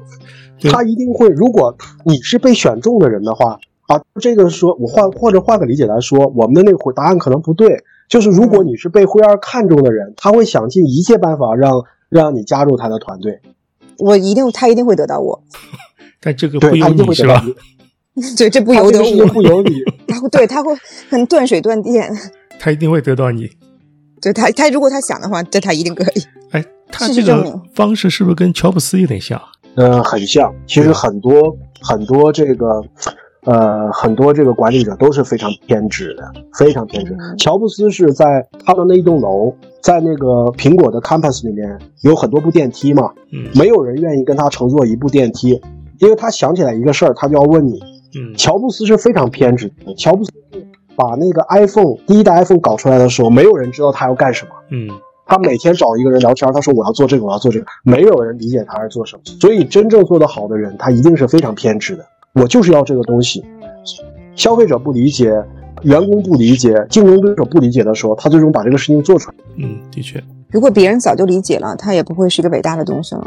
对啊，他也不可能是伟大的一个划时代的改变一个世界的一个产品。是不可能的，嗯，所以我觉得这个结论很有意思。就是如果你是被灰二看上的人，那你是跑不掉的，嗯，而且跑的也很快。对，嗯，好吧。下面下面一个问题，其实我是想问一下大家的，就是你们觉得房东是一个什么样的人？房东那个老头是一个什么样的人？房东，房东是一个磕头下跪的人。磕头下跪。记得那个跟跟跟小芳道歉，对，然后我记得谁呀就说。说房东就是一个磕头什么什么什么达人，对对对。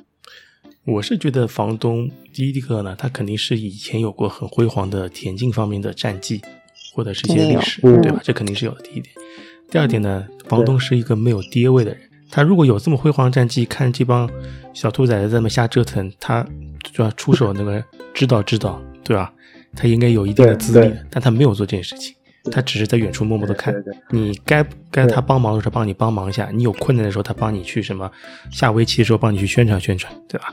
搞搞这种事情，我觉得他还是那个没有爹味的人，还相对来说比较呵护这个机器。该他出场的时候他也出场，对吧？去磕头，坐在车上装大人，对吧？他都会做这件事情。趁神童放弃比赛，对啊，劝神童放弃比赛的话，是不是辉二叫他说的？是他自己说的，对对吧？其他说都是辉二转达转转达辉二的。对只有那一段是他主观决定的。对，是的。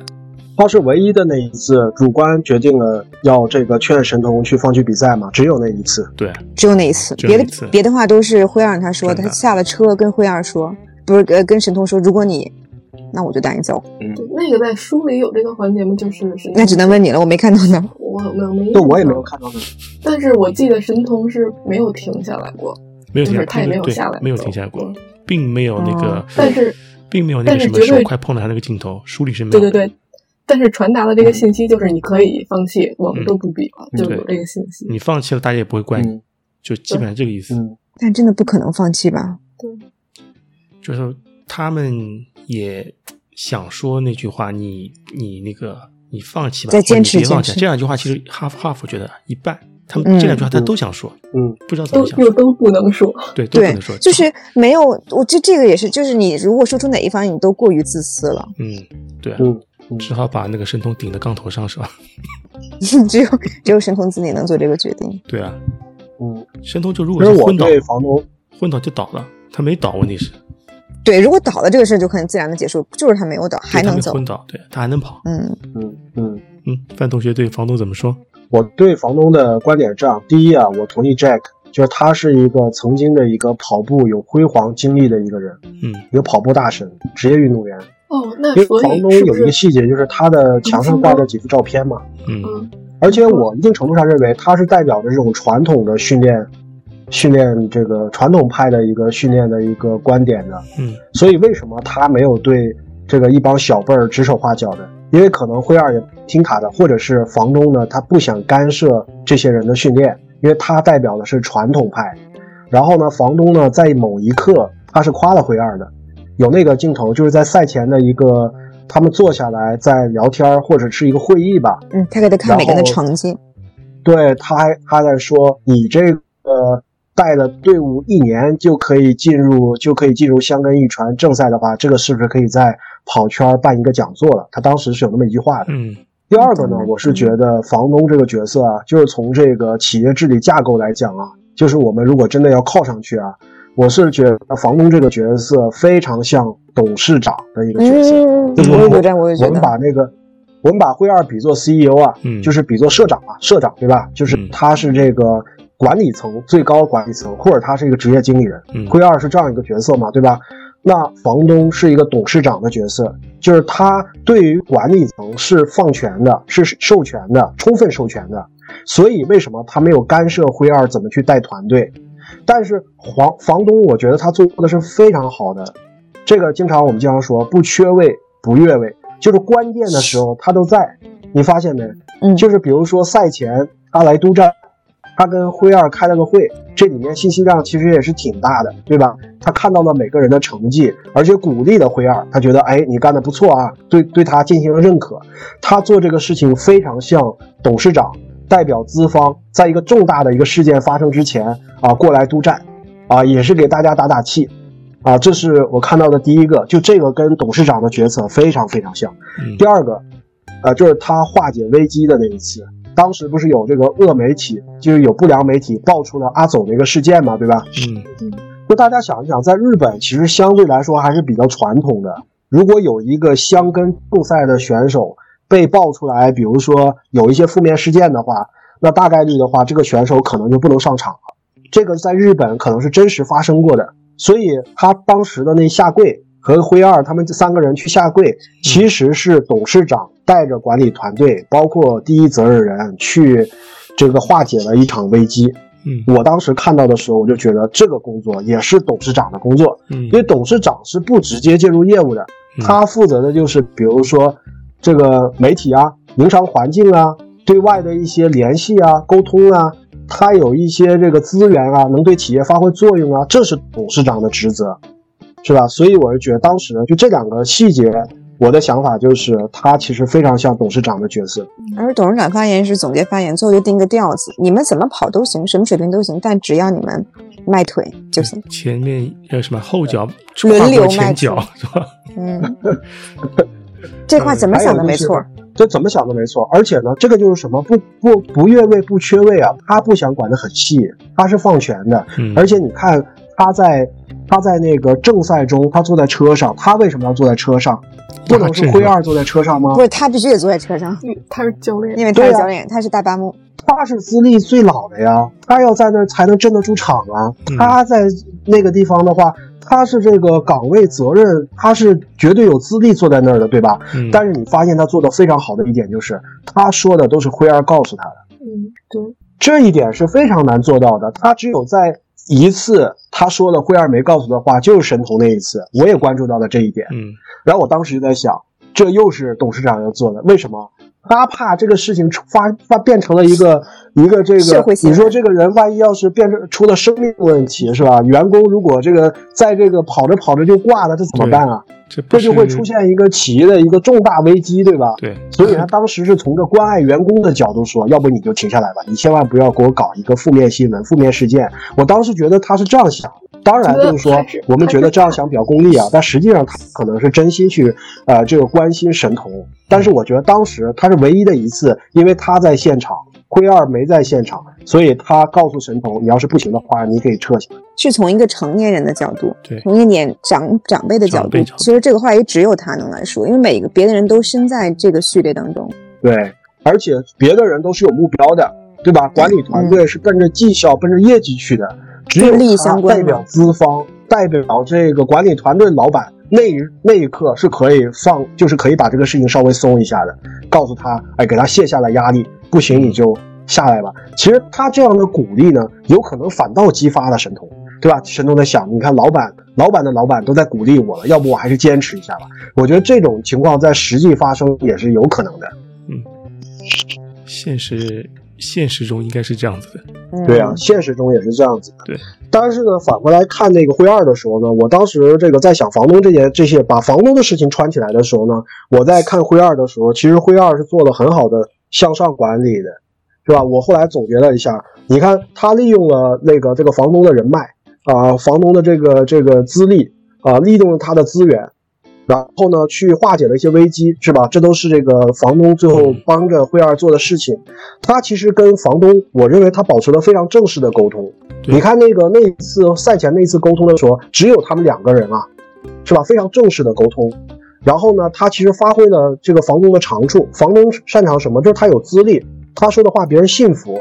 在那个现场的时候，他在那坐镇，他把辉二说的这个话。就是一字不差的传递给了前面的运动员，我觉得这是他发挥的这个董事长的长处，对吧？他们两个之间做到了相互欣赏和信任，所以这个事情呢，房东这件事情再反过来看，灰二其实灰二做的也是很好的，灰二其实有效的影响了他的老板。还有一个呢，我是觉得有一个可能性，就是你们有没有想过这个问题？是谁在资助灰二？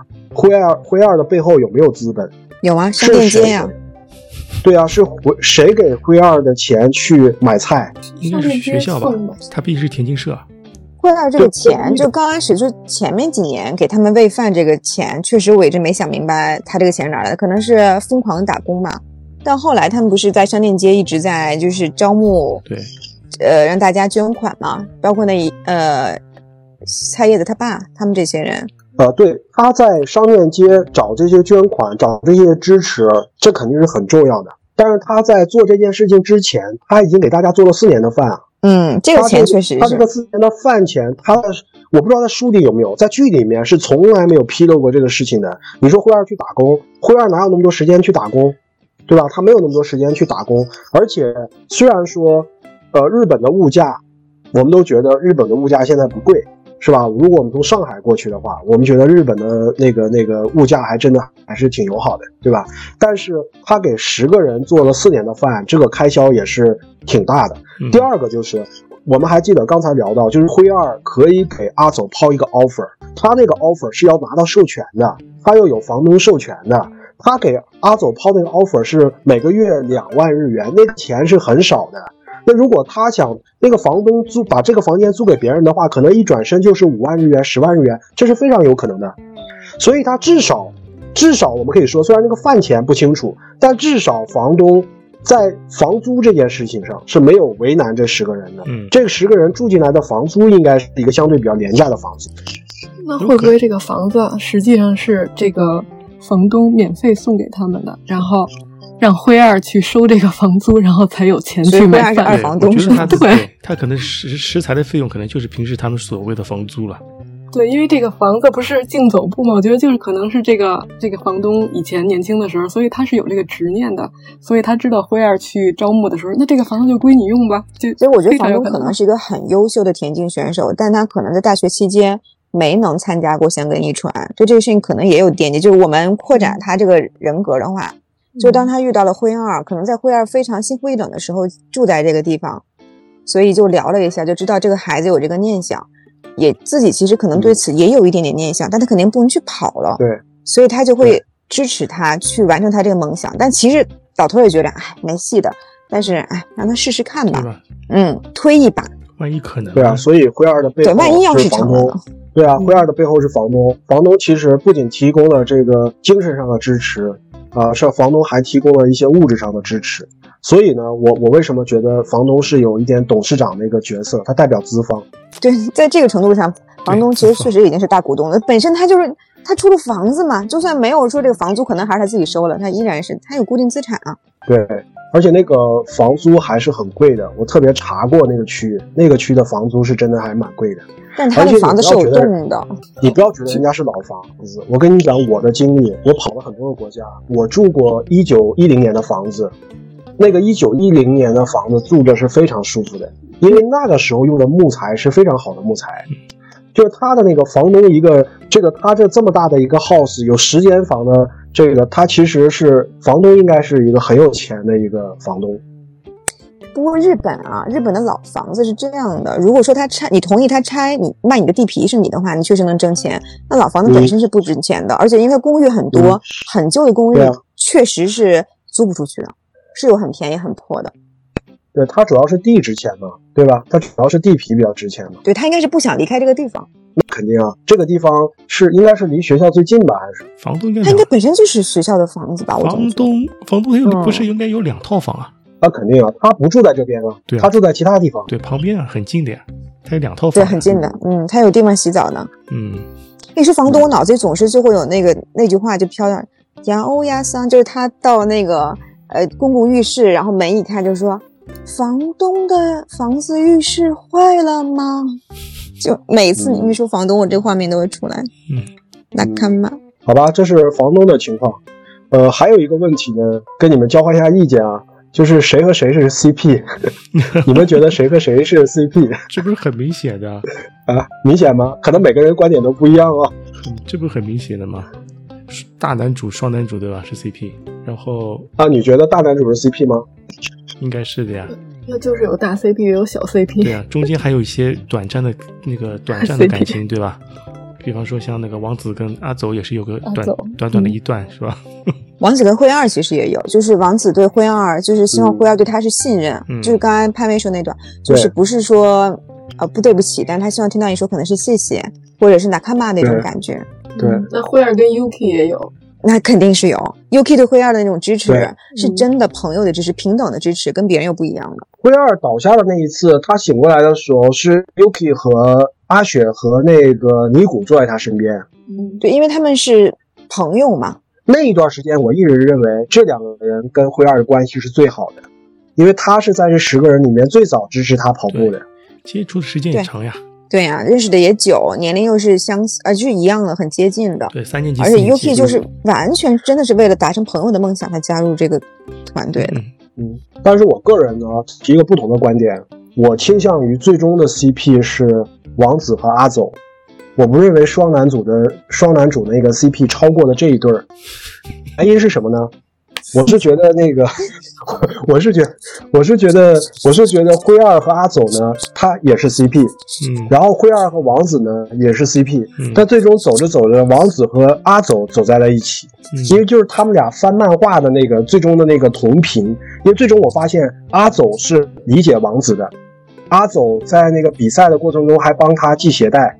然后那个最终他们俩是走到了一个心灵上的契合，但是灰二呢，他的他的败笔之处是他在比赛之前跟王子道歉，结果王子跟他说：“我根本就是我自己就是想跑的，你不用跟我道歉，我自己就是想跑的。”表白失败是吧？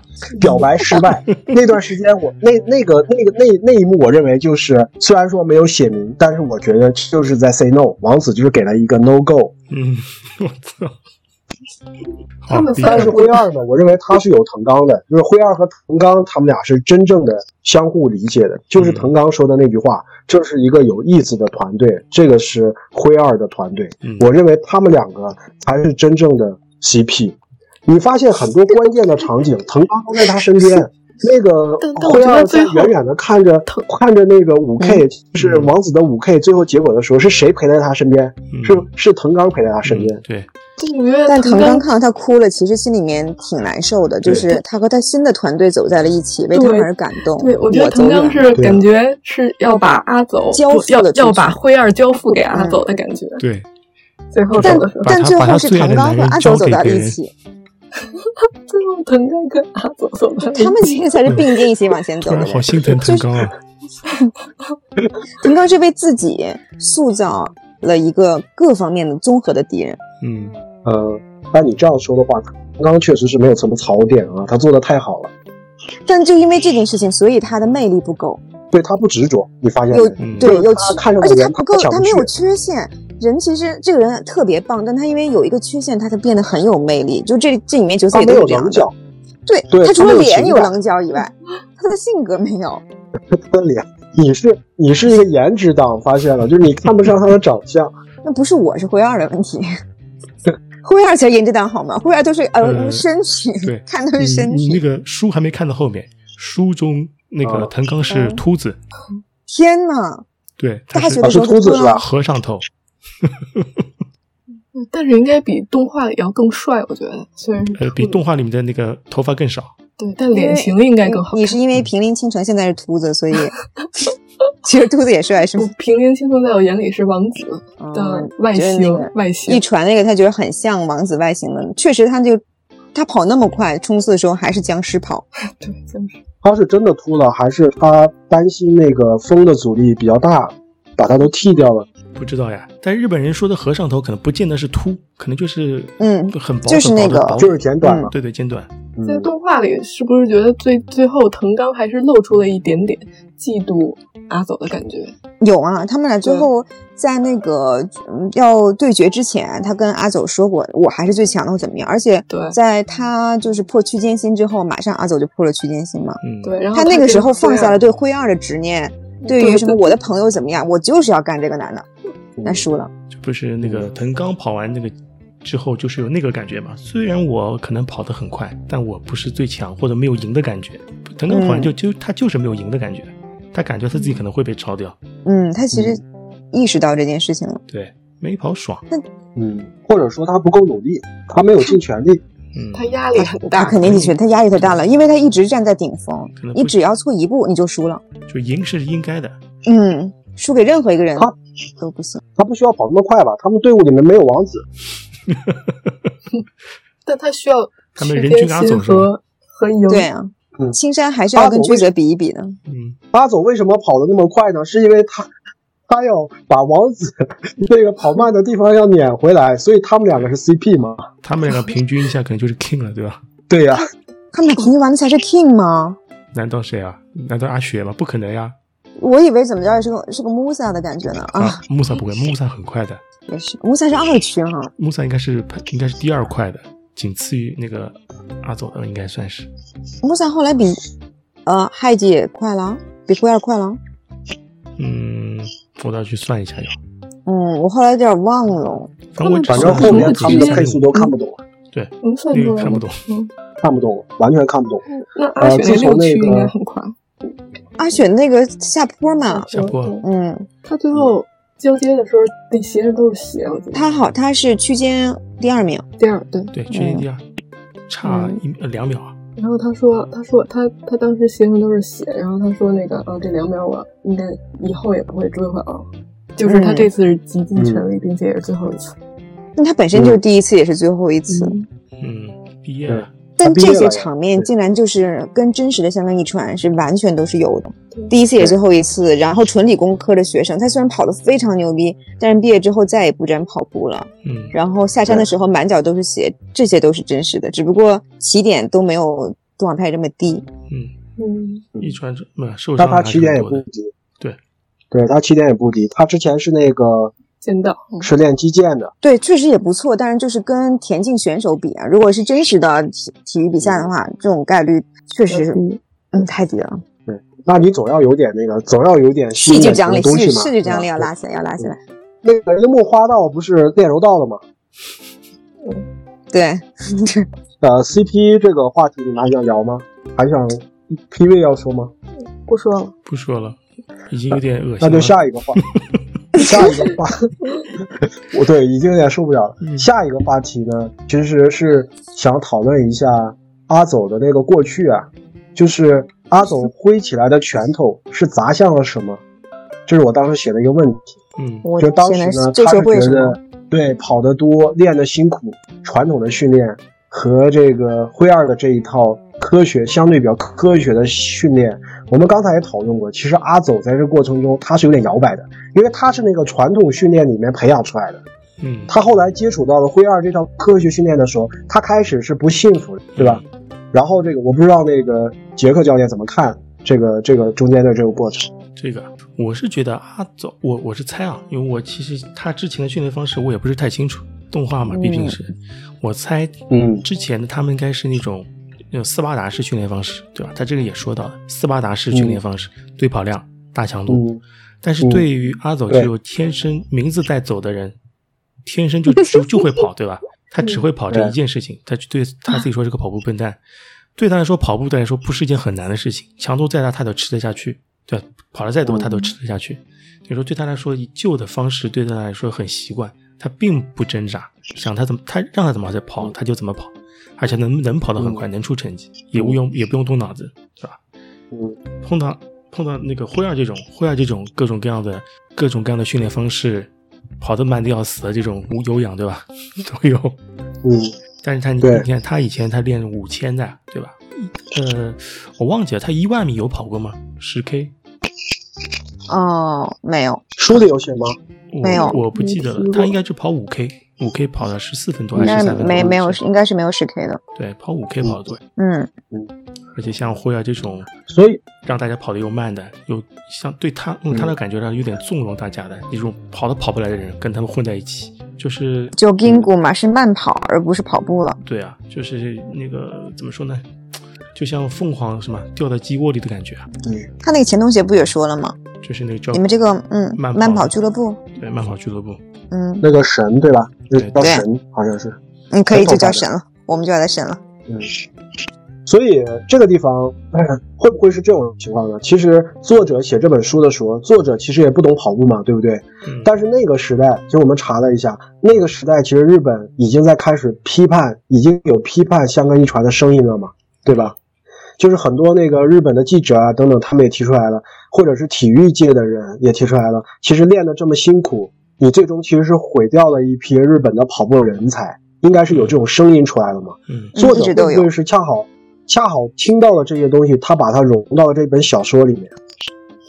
但我觉得他应该是为这种声音证明，就觉得是做这件事情是有意义的，嗯，对吧？是热血的、有意义的，是追求梦想的。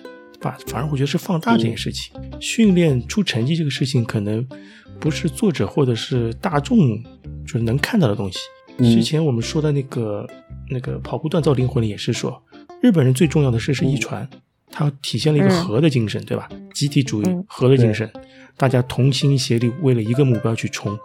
马拉松也好，那个越野也好，或者是那个比赛也好，都是个人项的。个人项的东西，日本人在那个时候肯定是不认可的，也不是不认可，就是嗯，觉得没那么重要，更难接受。对，很难接受。说个人主义怎么说嘛？它是在日本那个语境中是一种脏话，骂人的。大破节不就是一刚开始从实业团出来去 Nike，，不是被人骂死啊？就因为他自私。但是大大破节很简单，我就要快，我要提升我的马拉松成绩。他真的到现在的为止还是异类，我讨厌一传，这话没有人敢说。嗯，但他和那个谁啊，他不是和那个川内优辉是一都跑过那个香根的。对他，他是跑，而且明智最好就是他跑的时候。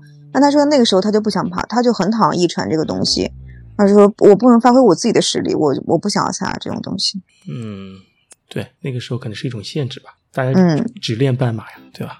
对孩子们只练半马。嗯，但现在现在这几年是好很多，现在大家也是从香港出来的很多马拉松选手也出来非常多。嗯嗯，应该也是有改变吧？最近这几年。所以实际上作者把这个写到书里面，写到这个剧里面的话，其实他是在呼吁，就是这种团队的精神还是有意义的。对，肯定是有意义的，而且这个团队啊，对，而且这整个这一部剧是这样的，而这个作者在每一个的这种呃他的行业作品里面，都是表达的一种集体的精神，他就是很很日本人的思维模式。其实本身这个作者就是，这很符合日本的这个呃日本人的观念，非常日本。对，非这个非常日本那种审美啊，最后的那个破碎，对吧？对，一定要破碎掉。嗯，这代表了一种呃亚洲的文化。其实这个中国中国文化里也有，是吧？就是美好的东西都是在这种很艰苦的这个地方出来，是吧？金生丽水，玉出昆冈，最终的话，这个还要还要最终再升华一下。嗯，对的，上下价值。对。他其实也上下架，他其实也没有非有必要让辉儿把腿再断一次，我是觉得有必要吗？这就很，我觉得他一开始就想好了，嗯，其实就是按照日本的模式，辉儿肯定不可能完整，就好像你一定要付出点什么才能得到什么，他他有一个这样的概念在里面，呃，像交换一样的，对吧？变成钢之炼金术士，一定要交换。对，我觉得是有一个他这个模式在里面的，实际上确实从我们的观感上讲，不要吧？按他全书一直在默默的跟你讲，快了，快了，嗯。就是对吧？就是一直在铺垫这个事情啊。对，一直在暗示你坏了，坏了。嗯，那就可能是个必要性。所以他是，他是觉得惠二做教练做的太好了，最后的话就是不用自己跑了，最后去做教练了。嗯，对他有这个能力啊，太有能力了。比起跑步，他做教练价值更大。嗯，的确也是。嗯嗯，可能早个十年当教练了，他就算是。嗯，而且他还能带好队员。有有 成功案例，有成功案例，成功项目。对，那个聊到日本，就是关注一下这个作品的这个这个时代背景。呃，我们其实在这个群里面也讨论过，你们觉得这个呃，无论是动画书是很明确的，书是零六年写的嘛，对吧？对。你们看动画的时候有没有感觉到这个动画它大概反映的是哪个年段、哪个时间段？动画动画是一六年还是一八年？一八年。一八年出来的动画是一八年出来的，对对对，一八年。但是动画里描述的这个这个故事是什么时间呢？你你们你们感觉什么时间呢？呃，就是那个年那个时间段，它就是一几年，手机都是用 iPhone 了。嗯，对，智能手机，亚马逊买那个跑步机就是一几年的感觉。那个互联网也蛮发达的，还能送货。嗯，然后自己做的那个说不清楚什么东西的东西，就是烟盒做那个。可以放在亚马逊上接着卖。对，那个那个火柴小人是吧？钢丝小人。哎，对，钢丝小人。然后尼姑还是一个程序员。应该是经济 PV 的，还算蛮繁荣的吧？那时候。就就今天范同学不是在群里说了一下这问题嘛？然后今天我就随便看了一集，就正好是辉儿要去医院，你们有印象吗？他去医院之前有一个本儿，看了一眼就合上了，然后就暂停了一下。他写的就是。一到十区的每个区的特色，然后还有当时的区间新的记录，然后就我就看了一下二区，二区写的是两小时六分零四秒，然后呢，我就百度搜了一下二区的历年的区间记录，发现这个两两小时六分零四秒是八十四届的一个黑人创造的，然后这个记录什么时候被打破的呢？好像是大概在九十六届的时候被打破的，所以。应该这个事情就发生在呃零八年到一一六年左右吧，大概是这样。九十六，对对对，就是就是这个作品就基本那个时候开始做动画的嘛。日本的动画的风格就是基本上你看的那一，如果他不特意修改的话，你看的那一年让你一个同步感。对，包括他好像那个五 K 的成绩也是更新过的，书里没有那么快。对，就是实际上这个动画还是往后推了，对吧？嗯，对他们动画会做的很细，他们会重新做这个脚本。我当时呢，其实我看的时候呢，我的观点是可能还要再往前一点，因为我的那个我当时看了一下，其实更新换代最快的就是手机嘛。嗯，我当时看的手机，我是没有看到 iPhone 的。你们看到 iPhone 了是吧？嗯。但日本人那个时候其实用 iPhone 的概概率就不是很高。呃，一几年时候，你记得咱们那时候开始去日本，因为日本人他们接受这个智能手机，他们非常喜欢他们那个翻盖手机，嗯，是比别的国家时间要用那个时间要长很多。到现在为止，他们的老年人依然是用翻盖手机的，而日本老年人有很多。这个说到一个这个专业问题啊，我给你们解释一下，日本的频段是非常特殊，小灵通是吧？日本的 日本的无线的那个频谱是非常特殊的，它为什么要非常特殊呢？因为它是一个本地保护，啊，它是要垄断，要本地保护，呃，因为是日本的商业社会是不希望这个外国的这个公司和资产进入的，呃，我为什么觉得它比较靠前呢？这个时间段比较靠前呢？就 PV 已经看得很细了，我在看动画的时候，好像隐约有一个地方闪过了一个这个跨国的一个运营商的 logo，那个跨国的运营商是谁呢？就是那个欧洲的那个叫 Vodafone。啊，我看到它的 logo 的时候，我后来回忆了一下，因为这里面呢又涉及到孙老师，孙老师干了一个什么事呢？软银就是沃达丰是在沃达丰是在两千年之后啊，费了很大的力量进了日本市场，因为日本市场呢一一个多亿人啊，对吧？而且通信市场的话，你本身是要有这个人口红利的，你一个多亿人的话，两千年之后刚好是三 G 转四 G 那个时代嘛，就三 G。刚刚建起来嘛，慢慢大家都可以上网了嘛，对吧？那个时候已经有日本的雅虎，是吧？有那个亚马逊已经进入日本了。那个时候是刚刚大家要上网的时候，然后那个时候呢，沃达丰进入了日本。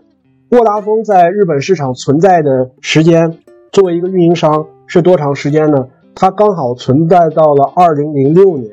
二零零六年发生了一件事，就是孙正义收购了沃达丰。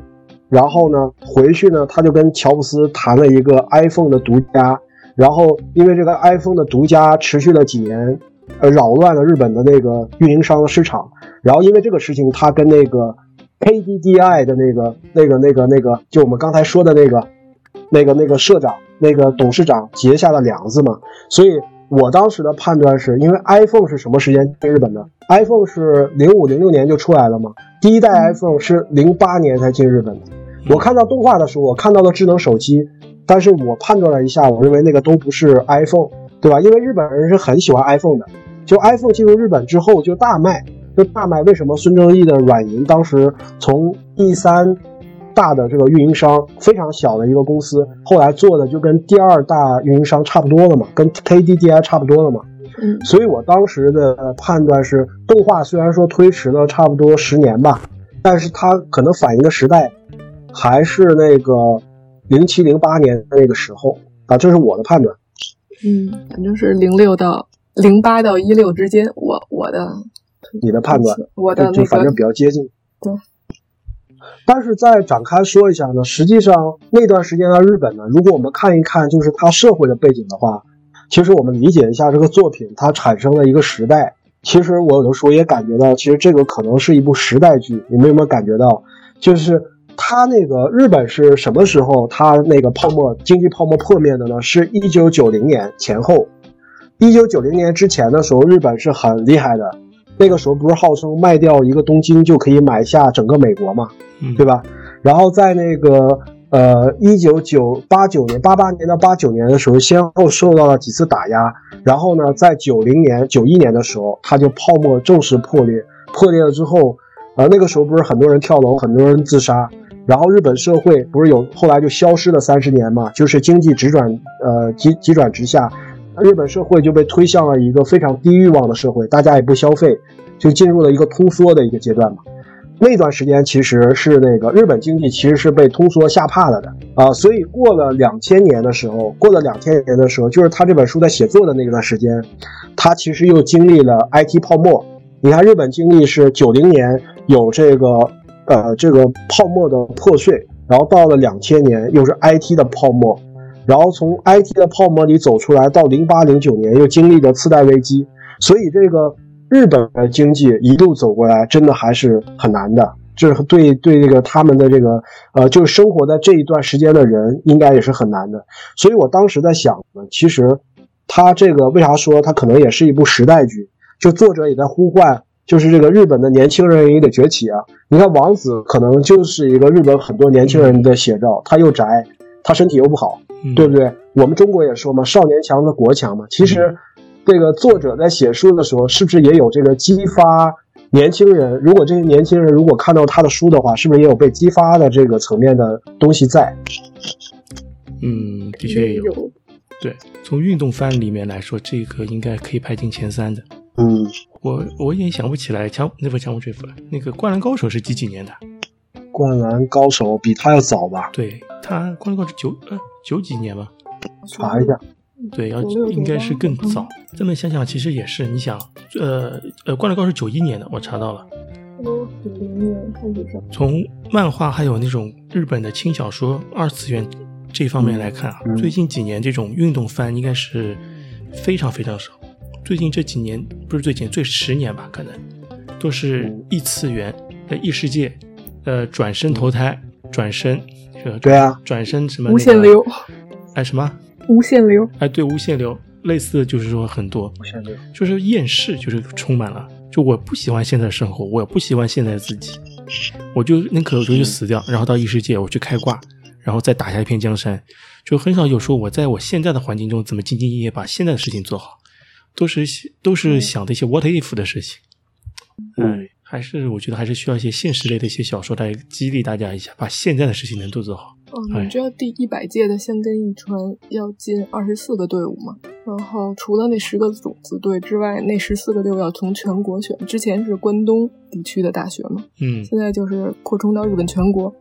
然后我前前天看了一新闻，就是采访那个青学的教练嘛，袁进，然后他就是他就说，嗯，简直是胡闹。然后大家的理解就是他觉得可能那个胡闹的意思是把这些外地的大学加进来是胡闹，实际上他的胡闹的意思是说，就是这些大学可能只有今年这一年的时间准备，并且只能准备这一届。那为了这一届来到这个学校的。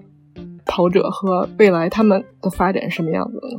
就是如果你要是只是为了胡闹来参加这一届的话，那他就觉得是不应该的。他他他他的想法可能就是，未来如果能可以全部都是这些全国大学都可以去竞选的话，是更好的。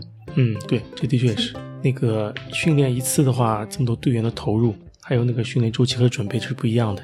这次一百届只有这次一百届是二十四支，一百零一就退回去了了。对，而且还只有关东的大学可以。之前也扩充过一次，那次其实就饱受并购，因为其实一次是没有什么意义的。因为这一次就这些，呃，不只是这一年努力的人，而且因为这些强校都是多年累积下来的。嗯，所谓的扩容，也就是意思意思一下，根本就不会改变这个现状了。强校的话，这些赛道怎么跑，每个弯怎么转，都是熟熟记于心的，怎么练怎么。怎么搞都知道的，但是今年种子选手可能就不是种子，就是被看好的是广岛经济大学那个学校，好像也是哦，因为袁进教练就是出身在广岛，然后这个广岛经济大学呢是香根三大艺，不是是日本三大一传，除了香根那两个都排名还不错，能进到对那两个他大概排名在前十或到前二十之间吧，所以这次就是大家都比较看好这个广岛经济，这次尴尬。嗯，我看新闻还采访了这个大学的学生们，有的就说觉得跟那些关东大学的学生差得太远了，然后还有的就说是为了参加这次的香根才来到了这个才考的广岛经济，就是为了这一年。哇，觉得也挺惨的他们。但是就是像胡燕一样嘛，就是一生一次，其实也还好。对他要去考其他大学，可能他都没有资格去参加。对，因为就是而且这个关东学校。之前好像咱也聊过，就他们每个学校的录取比例什么都是很严格的，就是录取多少普通生，录取多少体育生，你要从很早就开始准备了。这其实也，嗯，这这次也是一个机会了。嗯嗯，国内好像也是的，大学招生也是有名额的。对啊，尤其像他们这一种就是一传的，而袁进就是大网红，他每一个事情他都得发几句不一样的声音。袁进现在就是网红，我还没看完呢。他那书写的好吗？呃，都是说管理学的吧？啊，对，感觉对，他现在是这样。对，怎么经营球队，就类似这样感觉，怎么经营队伍。他好像 ins 的粉丝比大破节还多，反正就差不太多，很厉害的。他这个网红感，所以再次说明了灰二没有选择六道大是有原因的，是有策划的，对吧？对，灰二也有一个我认为的原型，就是非常年轻又跑得很好的这么一个。因为像原，当然原地刚开始的时候，我觉得可能有点灰二的感觉哈，就最早那几年。因为刚开始青山其实也并不是一个这么强的队伍，所以呢，那个你记得我们那天聊要录这一期的时候，我就在想，我们这期是不是过来填坑填的太早了？我们要是这个有机会能在第一百届之前，是吧？凑在哪个小酒馆里面呃录一期，是不是比现在录的效果要好，是吧？但是不知道这个杰克叔是怎么没是没素材了吗？不是我我我是这样子的，有有的录我就放，没的录我就不放，我没有更新焦虑的。杰克叔叔，这期是不是可以变成上中下三期啊？我觉得这期要不就别播了，这 这个长度不太科学。不，我们我们交给我们交给杰克去剪辑嘛，对吧？我觉得他应该会下狠手来剪掉一些东西。留到明年我觉得我觉得这期蛮好，我就不剪倒没事。对，嗯嗯。我就啊，那段也不剪了嘛？就是我我们都很巧的报了一个什么营来着？什么训练营？啊，这个我也不剪了。啊，就是那个那个什么什么什么教练来着？反正反正已经招好了，你们说好了。嗯，你现在这个在这嘚瑟，就是因为已经没有那个退出机制了，是吧？已经不能退款了。有有退出机制，还有退出机制，有有。今天早上今天不还有一个人被退款了吗？小高同学是吗？嗯，小高同学两边都被退了。我我劝你还是要他是手滑，我们这次有退退出机制的哦。嗯，佳宁手滑吗？但其实呢，就是我们那个杰跟杰克说的是，就这些期聊强风吹拂的，实际上，我当然上期我也很喜欢啊。上期是那个是一个美国的同学吧，聊的强风吹拂吧。嗯嗯。上期啊，上期是那个那个 David，那个是上海的啊，David 在上上海的 J J 是加拿大的。对，那我最喜欢的那一期应该就是三期之前了，嗯，就是那一期了。这个那个那个俺那期很丢人的，那个跟我录来录那个嘉宾他自己都没听，是吗？对，为什么？不知道呀，问那嘉宾为什么？我等会儿发微信问他。可能耳背，可能耳背吧，就可能被嘉宾拉黑教练。啊，那这样子我把他那个转文字发他。没听啊？好烦人！那真的没法听，真的没法听。他说了个啥？这个这个嘉宾是为啥呢？不知道呀。不知道，可能就是说的都是假话吧，他没法听。行吧，我们聊的其实长度也够了。我最近我最后写了一段，要不我我刚好 call back 那一期，嗯，然后我要不我念一下，你们听听。好的，你们感觉一下。哎，那看来我没法听了。好的，就是那一期的时候呢，有人说。是吹吹进我心里的风，嗯，但其实呢，就是我在看动画的时候，我有感觉，就是风其实是一种隐喻。你们有没有感觉到？就是那个灰二第一次看到阿佐的时候是有风的嘛，就是他被风吹了嘛。嗯。然后那个有一个早上，有个清晨，灰二告诉阿走要去香根，他很坚定的告诉阿走要去香根的时候，也是有风的。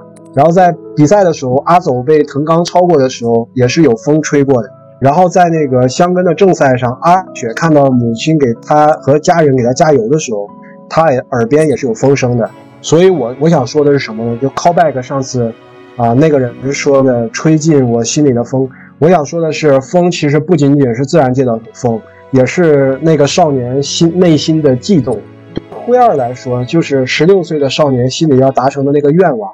所以在比赛的当天，医生给他打针的时候，医生的劝告其实他已经完全听不进去了，因为他知道他有这个四年前的这个心愿，在他今天一定一定是要拼尽全力的。所以他在十区出发的时候，呃，那个时候那个灰二就高举双手，他看到了阿走跑过来的时候，他就看到了那个梦想的光芒慢慢的跑进的时候，他觉得阿走就是他的梦想。所以原著中呢，灰二认为阿阿走进入了一个比跑者高潮更高的一个境界，叫做纵啊。所以他本身也没有体验过。实际上，灰二的梦想就是身为跑者也想达到一个更高的境界。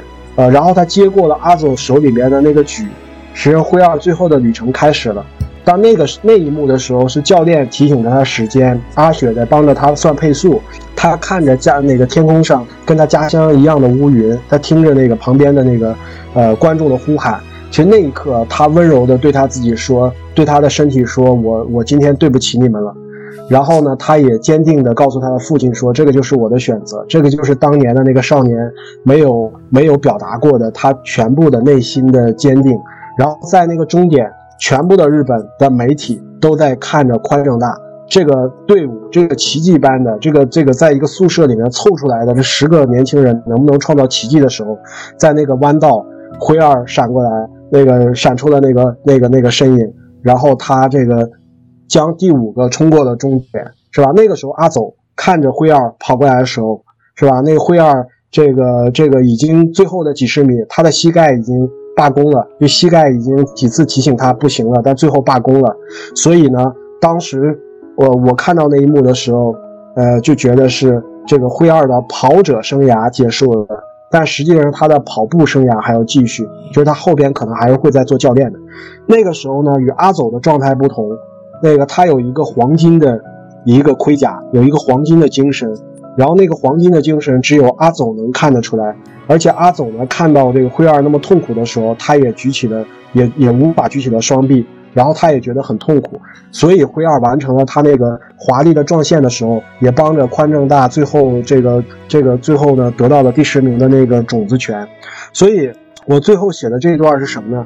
就是你的人生中有没有那么一刻，你可能是尽情的释放的，对吧？但是就好像全世界都在关注你，也有可能全世界在关注你的团队。但你平静下来时想一想，其实那一刻什么都没有改变，对吧？世界也没有因为这个变得更好，呃，也没有因为这个变得更差，是吧？但是没有人知道你为了那一刻等了多久，对吧？你抛弃了所有的东西，你忘记了所有的伤痛。我觉得这就是一种跑者的精神的力量。所以，所以只要我们还在跑，只要我们跑的时候能感受到这个迎面吹来的风，我们就会想起那个夏天的中二少年。是吧？然后他大喊着问他的队员：“怎么样？你看到了顶点吗？”所以，我们今天聊的最后呢，就是致敬那个夏天我们看过的强风吹拂，致敬，呃，吹进我们心里的风和我们心里内心的涟漪。就说完了，鼓掌，鼓掌。这段真的，你自己一定要听一下。慢，别忘了要听。啊，我说的还可以是吧？嗯嗯。